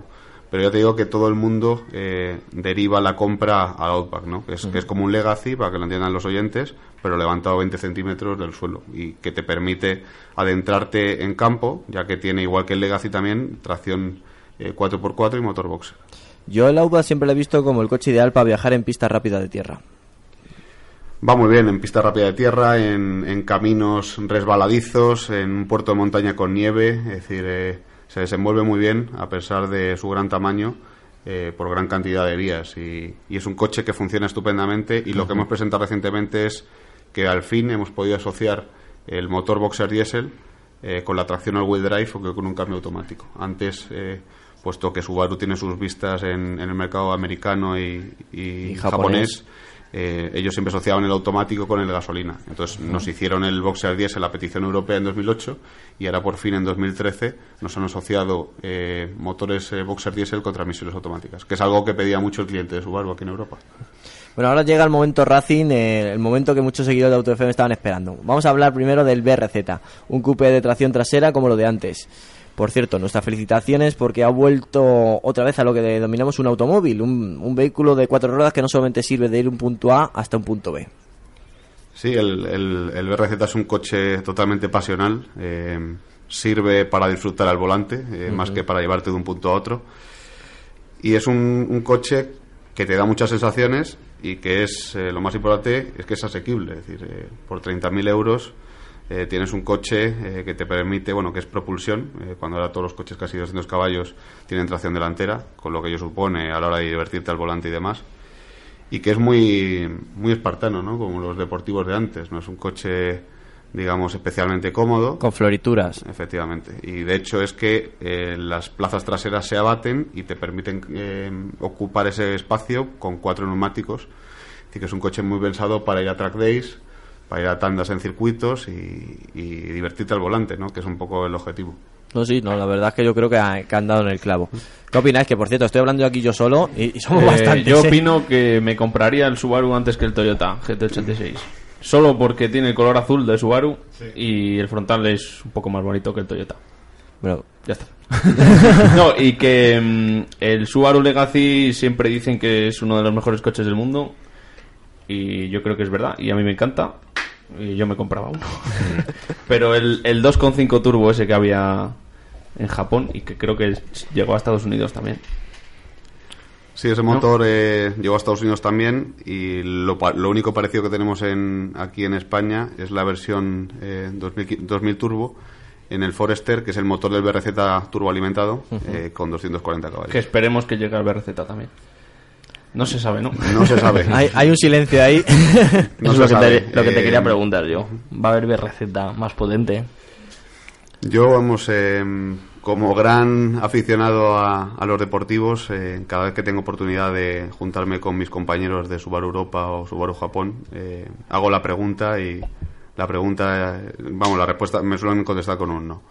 El BRZ fue concebido para llevar un motor atmosférico y tener esa relación peso-potencia y ya meter un, un, un turbo y sobrealimentar el coche pues se va un poco de, de las expectativas que ellos que ellos tenían ¿no? porque estaba concebido el coche para ser atmosférico desde un inicio El otro día vi un vídeo de una preparación con turbo 450 caballos y que por lo visto funciona muy muy bien. ahí es donde iba es decir eh, ellos también se escudan en que hay gran cantidad de piezas aftermarket Sí. para que tú puedas instalar un turbo un biturbo y asociarlo a- al motor este que es el FA20 y, y bueno, pues que el que lo quiera hacer y tenga tantas ganas de hacerlo, que lo haga, ¿no? Pero, pero bajo, bajo la marca de Subaru, eh, pero yo tampoco pondría la mano en el fuego porque no vaya a salir. Eh, porque también sería una forma de diferenciarnos de Toyota, ¿no? Porque al final Claro. el coche, aunque haya dos insignias y haya, es en este caso tres variantes, porque Stion, que es una marca americana, también El tiene, FRS. también lo tiene. Eh, Subaru al final es el que ha construido el, el motor boxer y, y fabrica el coche. Es decir, el Sí. coche lo fabricamos nosotros. Entonces, bueno, sería una forma de diferenciarnos de los demás y de poner un punto más de decir que la tecnología y del coche es de Subaru. Yo lo que puedo decir es que mi padre ha tenido dos Subarus, uno el Legacy y otro el SVX, y en ambos eh, la tracción total era permanente y se puede asegurar que cuando vas en un coche con tracción total permanente, eh, las sensaciones son, por lo menos en el Subaru, eran brutales. O sea, cuando acelerabas, cuando trazabas y veías que eso no se movía, que, que iba sobre raíles prácticamente, te quedabas, como aquí la tracción total era como un poco más exótica, pero la primera vez que te subías y comprobabas cómo trazaba y cómo aceleraba era, era, era brutal, era diferente. era- Es que es cierto que se dice, vamos, eh, en algunos encuentros que tengo yo con concesionarios de Subaru, me dicen muchos comerciales, el cliente que entra en Subaru no sale. Sí, Es decir, a mi padre le eh, pasó. tenemos fidelizado, muy bien fidelizado al cliente. El cliente, una vez que prueba la tracción integral, Sí. cuando se monta en algo que es propulsión o extracción delantera, llueve, no se siente seguro. Y el, el que, le- el que entra eh, Mm. No sale. no sale. Y vamos, yo a las pruebas me repito, yo tengo un, un vecino que tiene tres Subarus. Yo pensaba que era un concesionario, pero no. En, en toda la casa tenían un un concesionario móvil. un Outback y, y un Forester. Entonces, bueno, eh, Y Bueno, otra a ese- cosa- a ese ya lo ha ganado, ¿eh? A ese ya lo tienes ganado. Otra cosa que me gustaría recargar es que Subaru es a la tracción total en Japón lo que en Europa ha sido Audi. Con una diferencia, que Audi ha ido mm, dándole más peso a la tracción de dos ruedas y la tracción total ha quedado casi como... Como eh, un apartado premium. Eso es, y en cambio Subaru es como lo que le define. O sea, Yo creo que ha civilizado eh, la tracción 4 en, Eh, en la- en los familiares. Y en cambio, eh, además es una tracción total permanente, si, si no me equivoco, y, y quiera que no, es de los poquitos, es como una rareza, pero que es su marca, su marca de distinción. Subaru, un Subaru sin tracción permanente no te lo imaginas ahora, vamos. No sería Subaru, es que son nuestros Sí. genes de identidad, nuestro Sí. ADN, es, es la atracción ADN. total y, y es lo que nos diferencia y vamos a seguir trabajando en esa línea. Es que es lo que decía antes, que no vamos a hacer un Forester 4x2 porque en el mercado se venda mejor. Además que podemos presumir de que nuestro Boxer diésel, aun dando tracción a las cuatro ruedas, tiene un consumo de 6,2. Sí, Es decir, que, que ganamos a todos los 4x4 de la competencia, aún siendo tracción conectable, y a muchos 4x2 eh, de la competencia. Es decir, que en consumos y emisiones Ah, estamos, muy, muy bien. Y a nivel de seguridad, que son todos los pilares en los que ahora mismo el cliente eh, valora muchísimo, pues también estamos muy posicionados. Así que bueno, eh, yo creo que Subaru está en el mejor momento ahora mismo de su historia. Tiene XV lanzado en 2012, Forester y, y Outback en este año. Y con toda la gama renovada, yo creo que tenemos que, que intentar coger más, más clientes Subaru. ¿Volveréis algún día al Mundial de Rallys? Que es como... A mí un me, Mundial de Rallys sin Subaru es como... A mí me encantaría, es decir, ha, dejado mucha huella los, Sí, mucho, los tres mundiales de constructores y los tres de pilotos que, que logró Subaru y es algo que la gente no se le olvida y bueno, si de mí dependiese la decisión, eh, volveríamos mañana al Mundial de Rally porque, porque creo que somos los, los que mejor conocemos la tracción total, que es, que es básica en un, en un World Rally Car, ¿no? de, que participe en el Mundial. Yo te quería preguntar las ventas del BRZ, si ha cumplido expectativas con lo que teníais, porque bueno, era un coche muy Mm. ambicioso por concepto, pero bueno, también es un concepto, como has dicho tú antes, muy... Es muy de nicho. Muy de nicho, o sea, Muy es un coche que al final te lo compras un poco... Por capricho. Con el por corazón. capricho. O sea, es un poco decir, bueno, un coche de hace siete años, modernizado está claro, pero mm, con sus virtudes y sus defectos. ¿Se está vendiendo como realmente esperabais? Pues ¿Qué es- tipo de cliente compra Se- este tipo de se coche? está vendiendo mejor de lo que esperábamos. Y, y te digo por qué. El, el coche está teniendo tantísima demanda en Estados Unidos y en Japón que a Europa apenas nos llegan unidades. Es decir, es tal el- las, el- las órdenes de compra que hay en estos dos países que a Europa llegan con cuentagotas y los que llegan están comprados hace seis meses. Es decir, que eh, nos gustaría recibir más coches aquí en España para poder dar más, eh, pues darlos más rápido a nuestros clientes y tener más coches. Pero es tal, es tan brutal la demanda del coche en Estados Unidos y en Japón, eh, pues que, que estás, está totalmente, las ventas han sido muy por encima de lo esperado. Si además en Europa añadimos que en el coche del año en Europa, eh, que dieron el premio el pasado Salón de Ginebra, el BRZ eh, quedó en segundo lugar por detrás de Volkswagen Golf y por delante de coches como el Volvo V40, eh, la Mercedes, la clase de Mercedes, etcétera, pues el coche en Europa tiene mucha reputación y, y, bueno, la prensa no solo a nivel española, sino a nivel eh, británica y alemana, que sabéis que es muy potente, pues ha puesto el coche por las nubes. ¿Y el Trecia?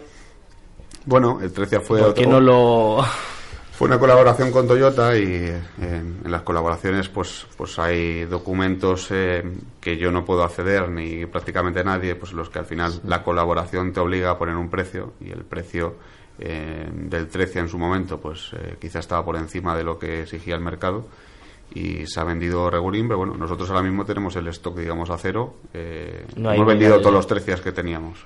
O sea, no hay ya... No, y al final, eh, 13 y BRZ son dos buenos ejemplos de la doble vertiente de Subaru en producto, ¿no? Por un lado, los iconos Subaru, que son el Forester y el Outback, que llevan casi 20 años, eh, 18 el Outback y 15 el, el Forester en el mercado, y son auténticos iconos de sus segmentos, son los que empezamos con tracción all-wheel drive, y luego coches nuevos, pues como el 13, que ha surgido una colaboración con Toyota, y el BRZ, exactamente lo mismo. Y el XV también es casi de esa parte, ¿no? Porque es un, un nuevo coche para un nuevo cliente de Subaru, desde más abajo, porque arranca en 18.000 euros. Y es una doble, si os fijáis, es una doble vertiente. El XV, digamos, es algo racional y el BRZ es pasional. Esa doble vertiente la hemos vuelto a mostrar en el Salón del Automóvil de Nueva York. Os, os mostramos el, el WRX STI Concept.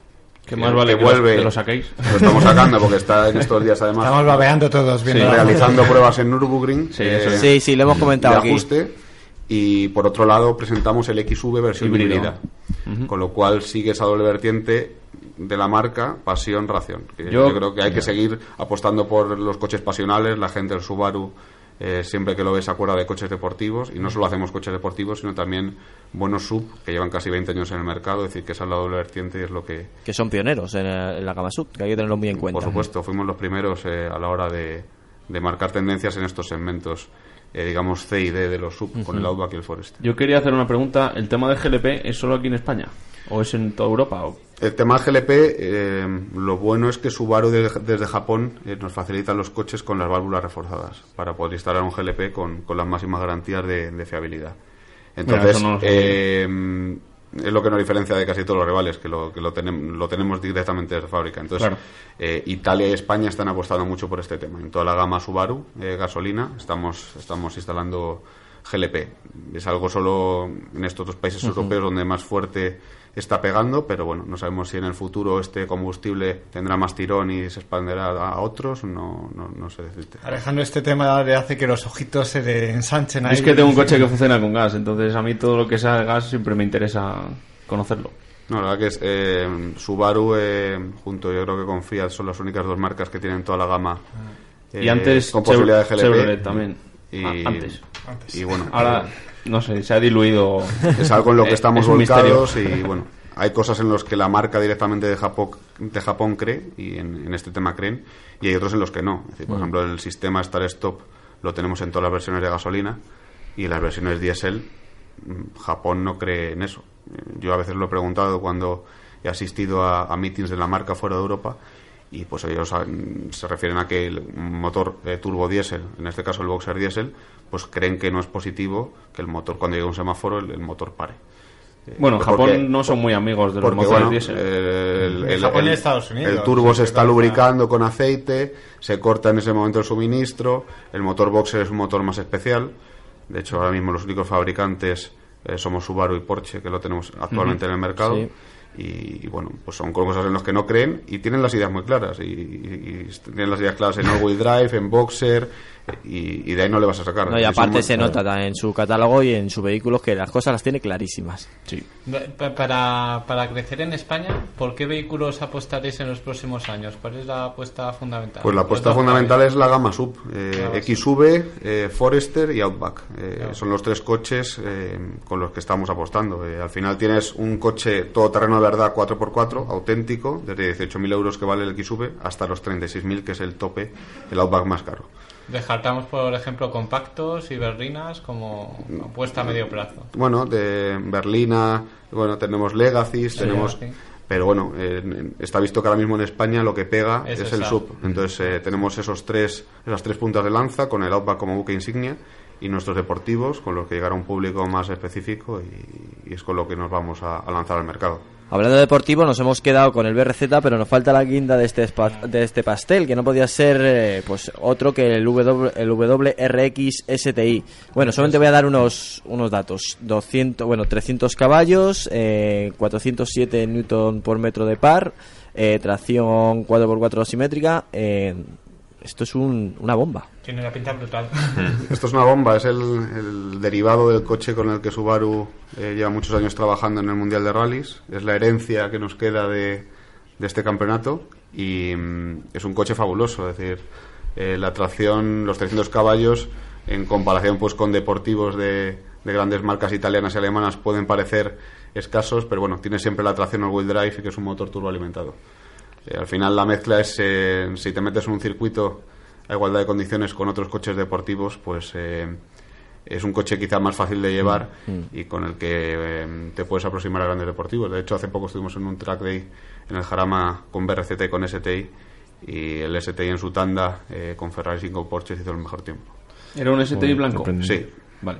Y el. Ya lo tiene localizado. Era uno azul. sí. Vale. Fichados. vale. Así que bueno, estamos muy orgullosos de lo que hicimos en ese track day. Lo que pretendíamos era que no hace falta tener eh, tropecientos caballos. eh, eh, lo, lo bueno es tener una buena tracción que esos caballos lo transmita al suelo y los agarre bien. Y, y es lo que pretendimos en ese track day, ¿no? Trae- transmitir un poco a la gente que había Y demostrarlo. Y demostrarlo. Cuando, cuando lo saquen a producción queremos verlo en directo, ¿eh? Este coche merece, merece unas fotos. No, este sí. está, este está ya, ¿eh? Este está ya. El Sí, que- producciones. Bueno, es el, el, el que hay ahora. Es el que O sea, hay. a, fal- a falta de que salga el, No, la el actualización, nuevo. pero este, Correcto. claro. Sí, sí, el nuevo, claro, nuevo. A la que me refiero yo. y con el que estuvo Subaru hace unos días en las 24 horas de Nürburgring, eh, corriendo de forma oficial, que llevamos tres años ganando y esta vez eh, quedamos segundos. Hubo un problema con el coche y solo pudimos ser segundos. Pero bueno, el coche va a tener descendiente, lo vimos en el Salón de Nueva York. Lo tenéis aquí delante en la revista que nos ha traído yo Pablo. quiero ver en directo. y aparecerá a principios del año que viene. Ahora se están desarrollando y se está ajustando el coche en Nürburgring y, y seguro que será un, un, un cochazo. vamos, Sí, seguro. de todas formas, el Impreza sin el Evo ya no. no sé qué Se ha quedado pasar. sin rival, Sí, ¿verdad? Tenemos la suerte de que hemos seguido evolucionando y apostando por este coche y, y Mitsubishi, eh, al contrario, pues eh, se ha quedado ya estancada con el Evo 10 hace unos años y mejor para nosotros, ¿no? El Sí, cliente sí, antes, el cliente antes que antes era de, de Mitsubishi, pues ahora... Me gusta, me gusta ahora- la sinceridad, ahora ¿eh? vendrá- Ahora podrá vendrá- irse- vendrá Subaru. claro.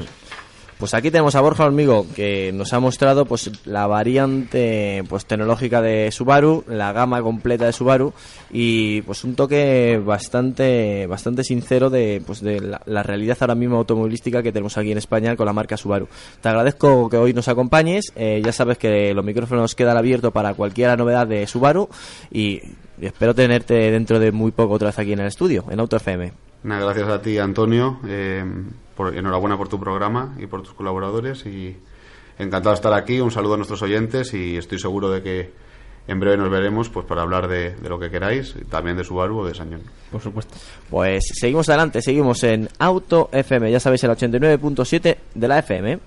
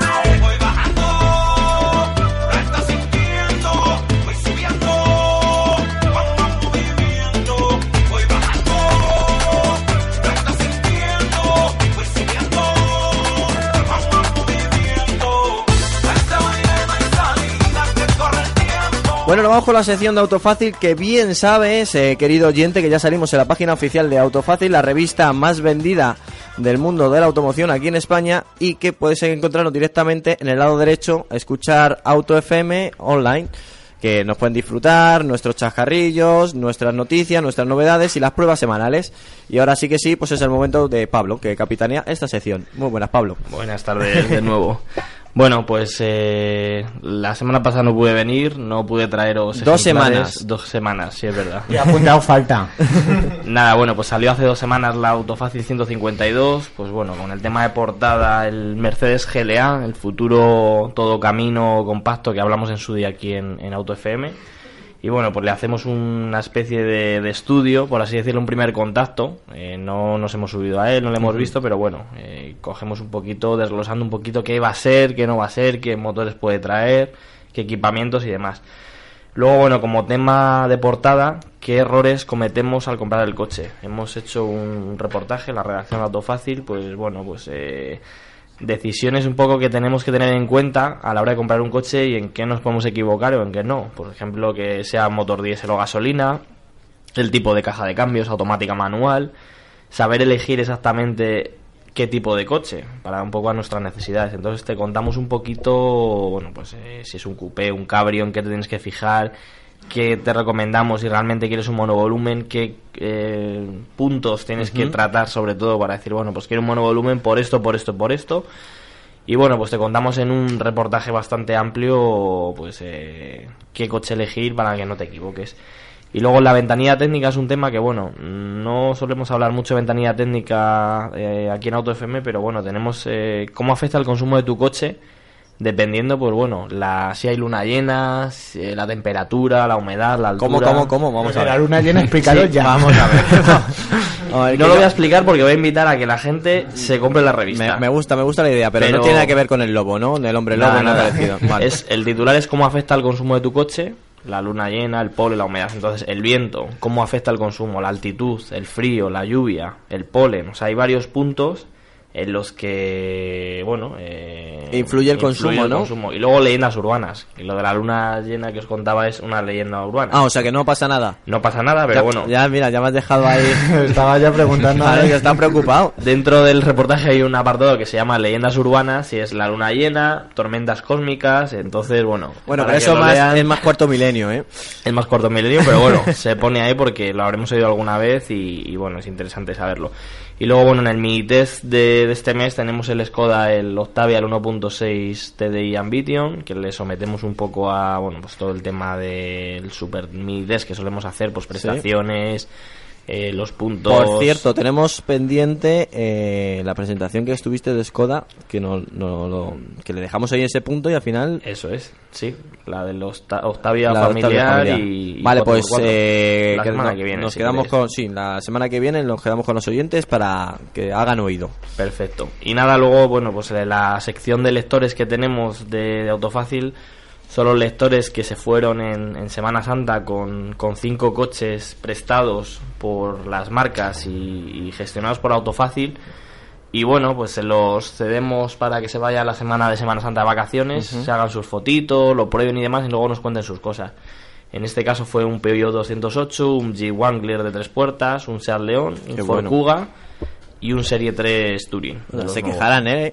los lectores de, Sí, de Autofácil. Entonces, bueno, ahí viene un poquito, si compráis la revista, pues viene pues qué coche fue, lo que opinaba, dónde fue, qué kilómetros y demás. Y luego, bueno, aprovechando ya el último minuto que me queda, eh, hemos sacado las ediciones especiales, las semestrales, tanto Autofácil VO, que es una guía de precios de coches usados, en las que vienen todos los coches del mercado con los precios que podemos pedir o por lo que lo tenemos que comprar. O sea, viene una guía bastante completa. Esto es... Sí, sí, eh, bien gordita, ¿eh? muy gordita, viene todo el tema de, por, dividido por versiones, que nos pueden, o sea, que nos pueden pedir por un coche segunda mano, por año, por kilómetros y demás. Y luego la Autofácil Shopping, que es, eh, bueno, pues es una guía de compras de accesorios para el automóvil. O sea, pues desde cámaras de fotos para grabarte conduciendo, neumáticos, sistemas de repara-pinchazo, eh, navegadores. Eso está también en el kiosco, es Autofácil Shopping. Sí. y también está, está disponible. Yo te, si te estoy sincero, la Autofácil Shopping la conocía, Autofácil normal por supuesto, pero la de ve- vehículos de ocasión no. Pues llevamos ya unos, creo que es el cuarto año ya que lo llevamos haciendo y, y es una guía, es muy peculiar, no es una guía al uso como tal, que te vayas al kiosco a comprar cada seis meses, pero sí que conviene porque, sobre todo, bueno, si vas Hombre, a cambiar de coche, exacto. talleres y demás, es una guía muy completa y, y vamos. Es una guía de referencia. Sí, sí, porque al final ves tu coche, ves el año de tu coche, los kilómetros y sabes cuánto te podrían dar dar por tu coche, entonces Como está muy dicen bien. los ingleses, un must have, ¿no? Algo a tener. Sí, siempre. algo a tener. Es como algo a tener al lado de la mesilla de noche para podértelo leer antes de irte a dormir. Y nada, bueno, referente al curso de la semana pasada de probador de vehículos, que bueno, eh, 16 personas pasaron por nuestras oficinas, banco Sí. de potencia, y luego el sábado estuvimos haciendo pruebas en, en el circuito de CPB en Segovia. Eh, hemos convocado otro curso, una nueva convocatoria, el 19 y 20 de julio. O sea que Eh, no te tendremos por aquí.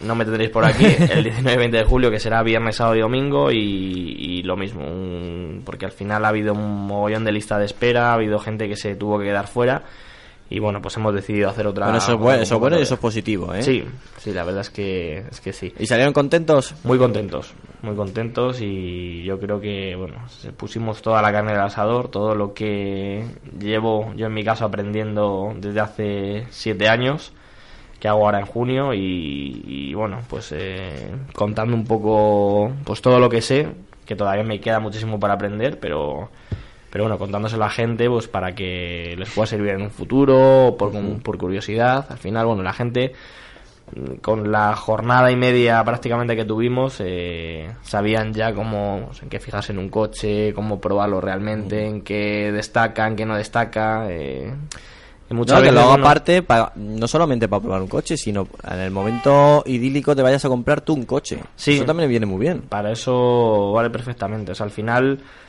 lo que contábamos, o sea, no hay coche malo, pero te tienes que fijar en cosas eh, muy puntuales para que destacar si un coche es bueno, si es malo, y, y que muchas veces la potencia, como quedó demostrado en el curso, llevamos uno de los coches, mm, vamos, de los más potentes del, del mercado, un Audi RS5 con 350 caballos, un coche que sí, que corre y todo lo que quieras, pero teníamos el extremo opuesto, que era un Fiat 500 1.310, el de 95, y a la gente en el circuito deslizante le pareció más divertido el Fiat que el, que el Audi. O sea que Pues muchas mira. veces no hace falta disponer de 450 caballos y un coche de 110.000 euros para, para pasarte Sí, eso lo hemos dicho varias veces aquí en Auto FM. Eso hay que tenerlo en cuenta, ¿eh? Sí, al final con un coche, pues pasa, hablando, bueno, ya que estás Subaru con el BRZ, pues el BRZ 200 caballos, pero posiblemente te lo pases mejor que con Pero muchos benditos, coches. benditos 200 Sí, caballos, ¿no? O sea, por agilidad, por, por lo que transmite, o sea... la dirección, la Claro. puesta de conducción. Al de- final está claro que un coche con 450 caballos va a correr mucho, Sí. pero puede transmitir o no puede transmitir. Y en este caso, pues bueno, hay coches con menos caballos que transmiten mucho más y no hace falta ir a 160 todo el día, ¿no? O sea, son coches que dices, voy a 120 y voy me va transmitiendo sensaciones. y me está Eso saliendo es lo bonito de, y de me- este tipo y de me está coches. saliendo una sonrisita, la verdad es que Eso sí. es. Bueno, ahora pues eh, como el reto primero que, hemos- que nos pusimos que es salir de la página web de Autofácil, le hemos cumplido. Ya lo tenéis, ¿has visto? Vale, ahora vamos a hacer el segundo reto. ¿Estás preparado? Cuéntame. Eh, aparecer algún día en la revista Autofácil. Vale. Ea, ea, ea. ¿Eh? Lanzando ahí directo Vale. con las fechas. Me comprometo. Vale, pues ya está, ¿eh? Ya está hecho. El reto por lo menos lo, de- lo hemos dejado ahí. Y estar atentos, os cuento. Vale. El lunes lanzaremos una nueva mm, actividad eh, muy, muy, muy, muy, muy interesante. Pero muy interesante. Habrá más, pero la del lunes que vamos a lanzar os puede interesar mucho a, a los oyentes y bueno, a todo el mundo que le guste el mundo del motor. Así que estaros atentos a autofácil.es al Facebook de Autofácil porque va a haber, tenemos preparado una cosa de aquí a 15 días. Pues estaremos Muy interesante. atentos, pero No os muy- puedo adelantar muy nada, Mientras no me han dejado, pero no, no os caerá- va a gustar. El sábado 15 no caerá, ¿no? Sí.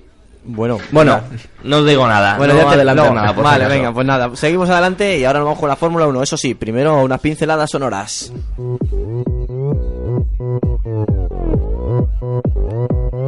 Open Gangnam Style. Gangnam Style. 따사로운 인간 매력적인 여자. 커피 한 잔에 여유를 아는 품격 있는 여자. 밤이 오면 심장이 뜨거워지는 여자. 그런 반전 있는 여자. 너는 선어해. 낮에는 너만큼 따사로운 그런 선어해. 커피 식기도 전에 원샷 때리는 선어해. 밤이 오면 심장이 터져버리는 선어해. 그런 선어해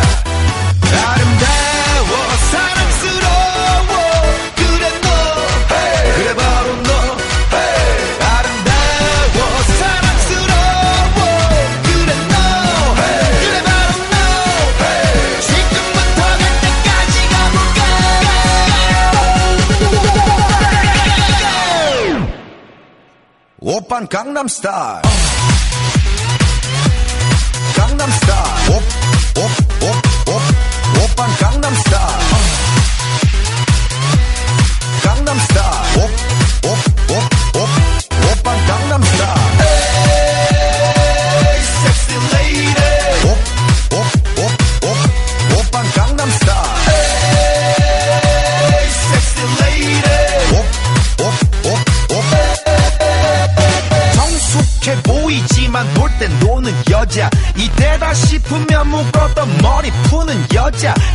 가렸지만 웬만한 노출보다 야한 여자 그런 감각적인 여자. 나는 선어해. 점잖아 보이지만 놀땐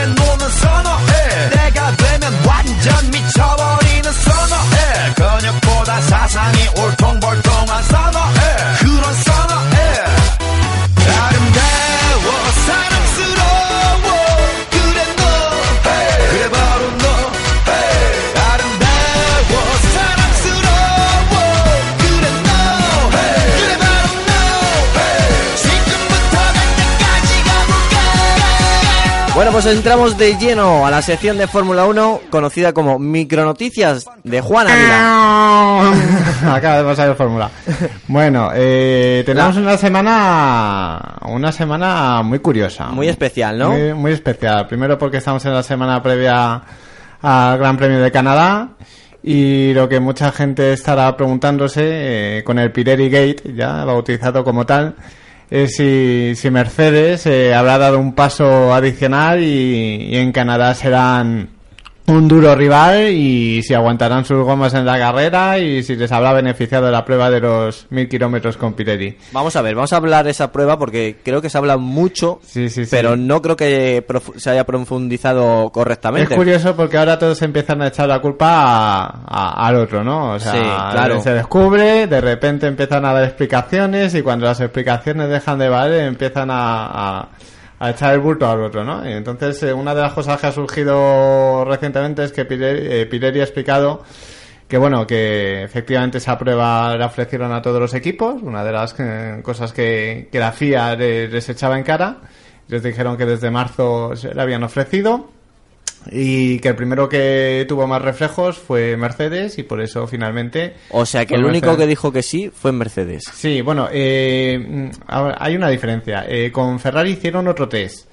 eh, de menos kilómetros, eh, de 500, pero lo hicieron con el coche de hace dos años. Entonces no se considera que incumplieran ninguna normativa porque realmente utilizaron un coche que no es el, eh, no es Que el no es el que está corriendo ahora. Eso es. Entonces esa prueba tampoco trascendió a los medios, pero se hizo en las condiciones que todo el mundo debe entender que, que se hace una prueba de este tipo, Sí. ¿no?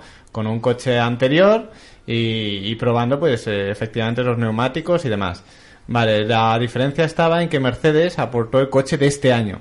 Y es ahí, o sea, no es tanto la crítica de si se hizo o no la prueba, sino el coche que se utilizó realmente para hacer la prueba.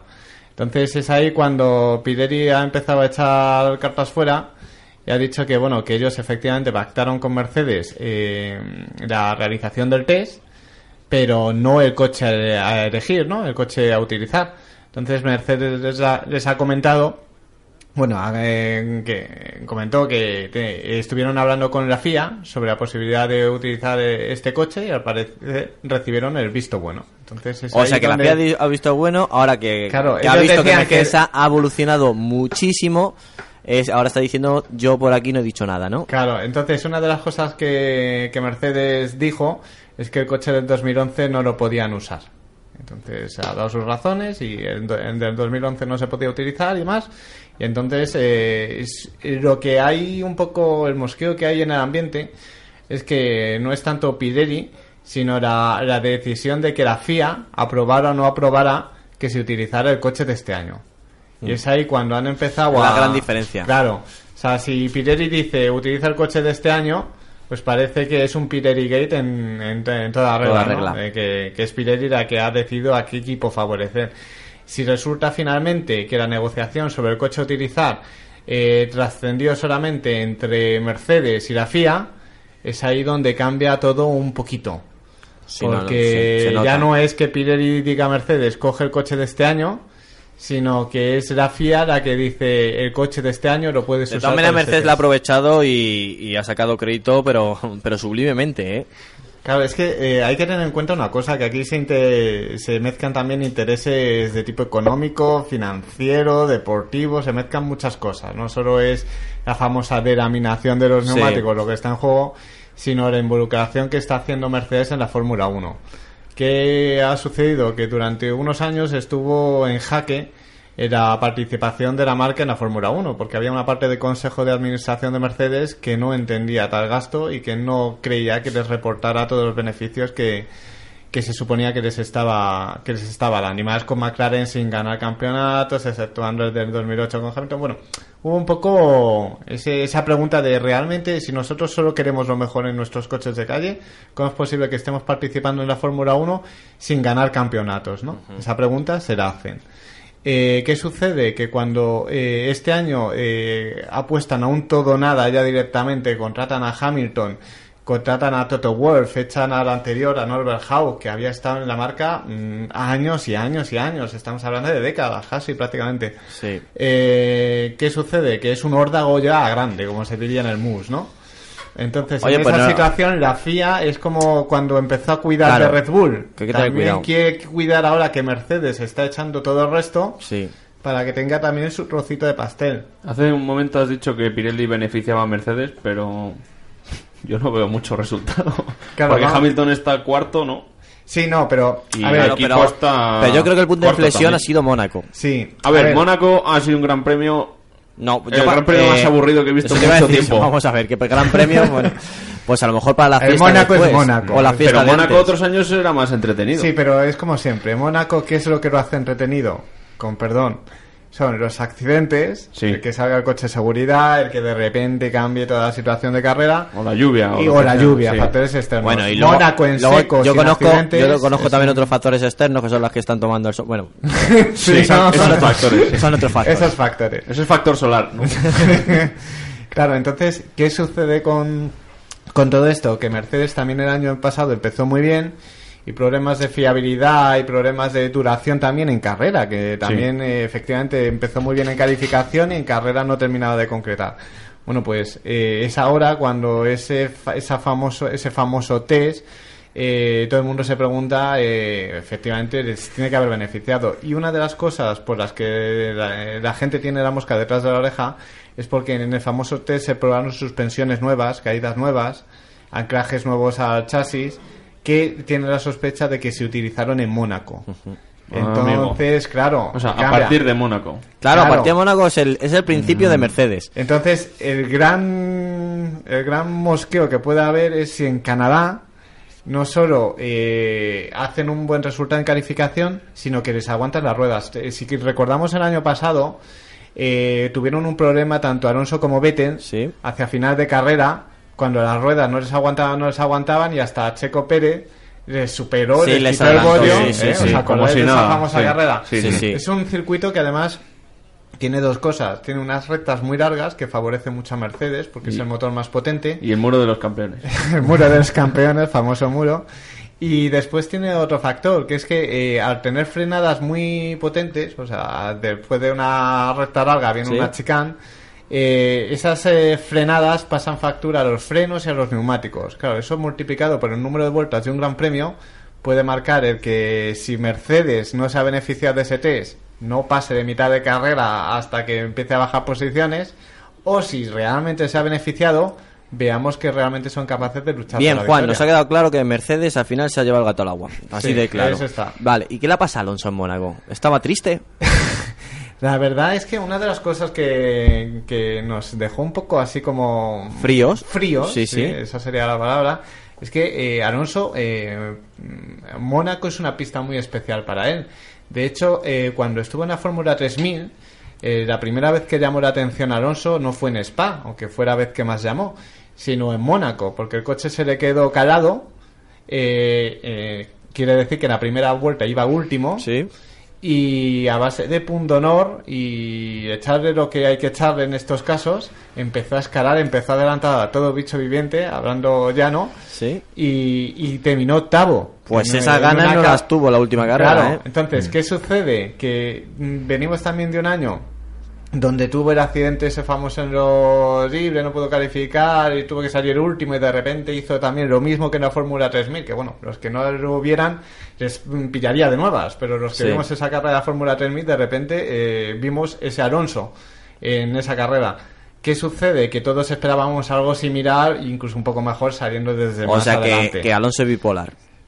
no, no es que sea bipolar, es que como todos los grandes campeones tienen sus mm, días buenos, sus días regulares y sus días menos, o sea, sus días malos. Vale, ¿y en cómo- Alonso los días malos, gracias a Dios, son los menos. Y Vale, luego está Massa que rompe dos coches en dos días, ¿no? Me dicen Sí. que el...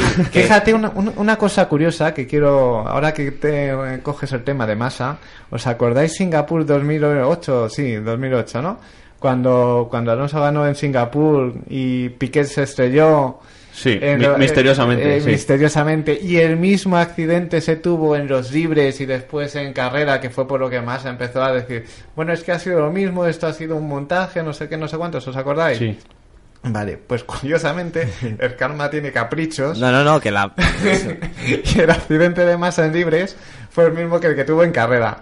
Después Ferrari, para evitar también, Sí. pues ha, ha procedido a desmentir. Bueno, fue una cuestión de, de, De unas un fallo, ¿no? un fallo. Pero y que no sabe quién es claro, él. ya la gente Claro. se pregunta, jo- perdón, el mismo fallo en libres y el Sí. mismo fallo en, en carrera, ya ahí queda la mosca Ya, por lo menos eso se queda ahí. Sí, y sí. vale, y ahora tu última micronoticia. A ver, el tema de motores. eh, es interesante porque estamos teniendo más silly season, que es así como se llama en la Fórmula 1, una palabra inglesa que viene a significar temporada tonta, eh, que es lo que define la temporada de fichajes, ¿no? Y la temporada de rumores. Sí. Y es curioso porque en pocas semanas hemos tenido eh, un cambio radical. Hemos pasado de McLaren a pues, eh, seguir con Mercedes a McLaren cambiar a Honda para 2015. Hemos pasado de Toro Rosso con Ferrari a elegir Renault para, para el año que viene ya. eh, y hemos pasado eh, de Williams, eh, un clásico que cambia de motores porque es una escudería que depende siempre de un motorista, pero que Williams y Renault era como una pareja muy idílica cuando se Sí, pero todas las parejas, pero todas las parejas discuten, ¿no? Claro, y es curioso porque para el año que viene cambia a, a Mercedes. Entonces, claro, una compañía como Williams que ha estado luchando contra McLaren Mercedes durante mucho tiempo, Que ahora es algo que como que Sí, un nombre y un apellido, como lo decían en Twitter, un nombre y un apellido como que descuadran, ¿no? O sea, Williams, Sí. Mercedes, esto por dónde se come. Y tiene una explicación muy sencilla. Y es que eh, los motores primero cuestan dinero. Parece que no, pero cuestan. Entonces, eh, cuando tú estás desarrollando un nuevo motor que te tiene que durar 5 años, pues necesitas, si pierdes un cliente, porque Sí. son clientes a fin de cuentas, necesitas reponerlo con otro, ¿no? ¿Qué ha sucedido? Mercedes pierde a McLaren y necesita reponer ese cliente con otro. Eh, ¿Cómo lo repone? Pues muy fácil. Re- resuelve, mata dos pájaros de un tiro. Toto Wolff es accionista de Williams. Sí. Y cuando salió rumbo a McLaren, eh, rumbo, perdón, a Mercedes, todo el mundo se preguntó qué iba a pa- pasar con el 20% de acciones de Toto Wolff y si las iba a vender y si porque él también es accionista de una parte del paquete de, de Mercedes, ¿no? Entonces, eh, claro, ese puzzle que parecía muy complejo de resolver, de repente ha, Se ha adquirido solucionado, sentido. claro. Entonces, con la- el abandono de McLaren, pues ha dicho, bueno, mm, entre coger cualquier otro equipo y coger a Williams, donde tengo eh, un porcentaje de acciones, donde tengo Bastante mi mujer, Susi sí, Stoddard, claro. el piloto probador, y donde tengo el segundo piloto titular, eh, en Battery Botas, como mi representado, pues ¿qué hago? Pues Se queda uno- todo en familia. Claro, lo uno todo. Y entonces eh, hay que tener en cuenta también que para Williams es una decisión positiva. Porque el motor Renault, ahí donde lo veis, es el más caro de la parrilla. Son unos 20 millones de euros. Y el motor Mercedes son 14-15 millones. ¿Qué sucede? Que se va a ahorrar en la operación seguramente unos 5 millones de euros, que viene muy bien para invertir en aerodinámica y además eh, seguramente eh, la cooperación será mucho mayor con Mercedes porque es su siguiente escudería en importancia a la de a la oficial. Y ahora sí que sí, Musiquilla, musiquilla, musiquilla. Pesadilla, ahora sí que sí, pesadilla, el pesadilla. fin de la micro noticias de Fórmula 1 de Juan Ávila y el- Importante, un detalle que siempre ver, a aprovecho. ver, a ver, Juan. Canadá, Canadá, importante. Eh, Alonso, Vettel, son dos agujeros negros, ¿no? Sí. Eh, Alonso eh, hace dos temporadas abandonó y el año pasado quedó fuera del podio. cinco segundos Sí, tienes, ya ¿eh? veo, ya veo. Vettel es el único de los pocos circuitos que en los tres últimos años no ha pisado el podio. Adela- eh, así que es un Bueno, pues ya lo sabéis para toda la gente que, que, que apuestan, pues ya ahí Sí, tiene un Ahí- detalle, un dato un- importante. un dato. Pues muchísimas gracias una vez más a todos los oyentes que nos siguen, tanto online como por la 89.7 de la FM en Cope Madrid Sur.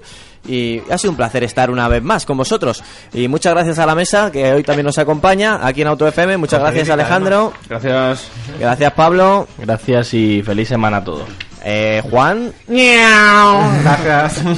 Borja, muchas gracias. Gracias y buen fin de semana. Y Álvaro. Muchas gracias. Bueno, con esto ya, sí que sí, doy la por finalizado a Auto FM. Ser buenos, abrocharos el cinturón y hasta dentro de una semana. Come and feel the barber of a starry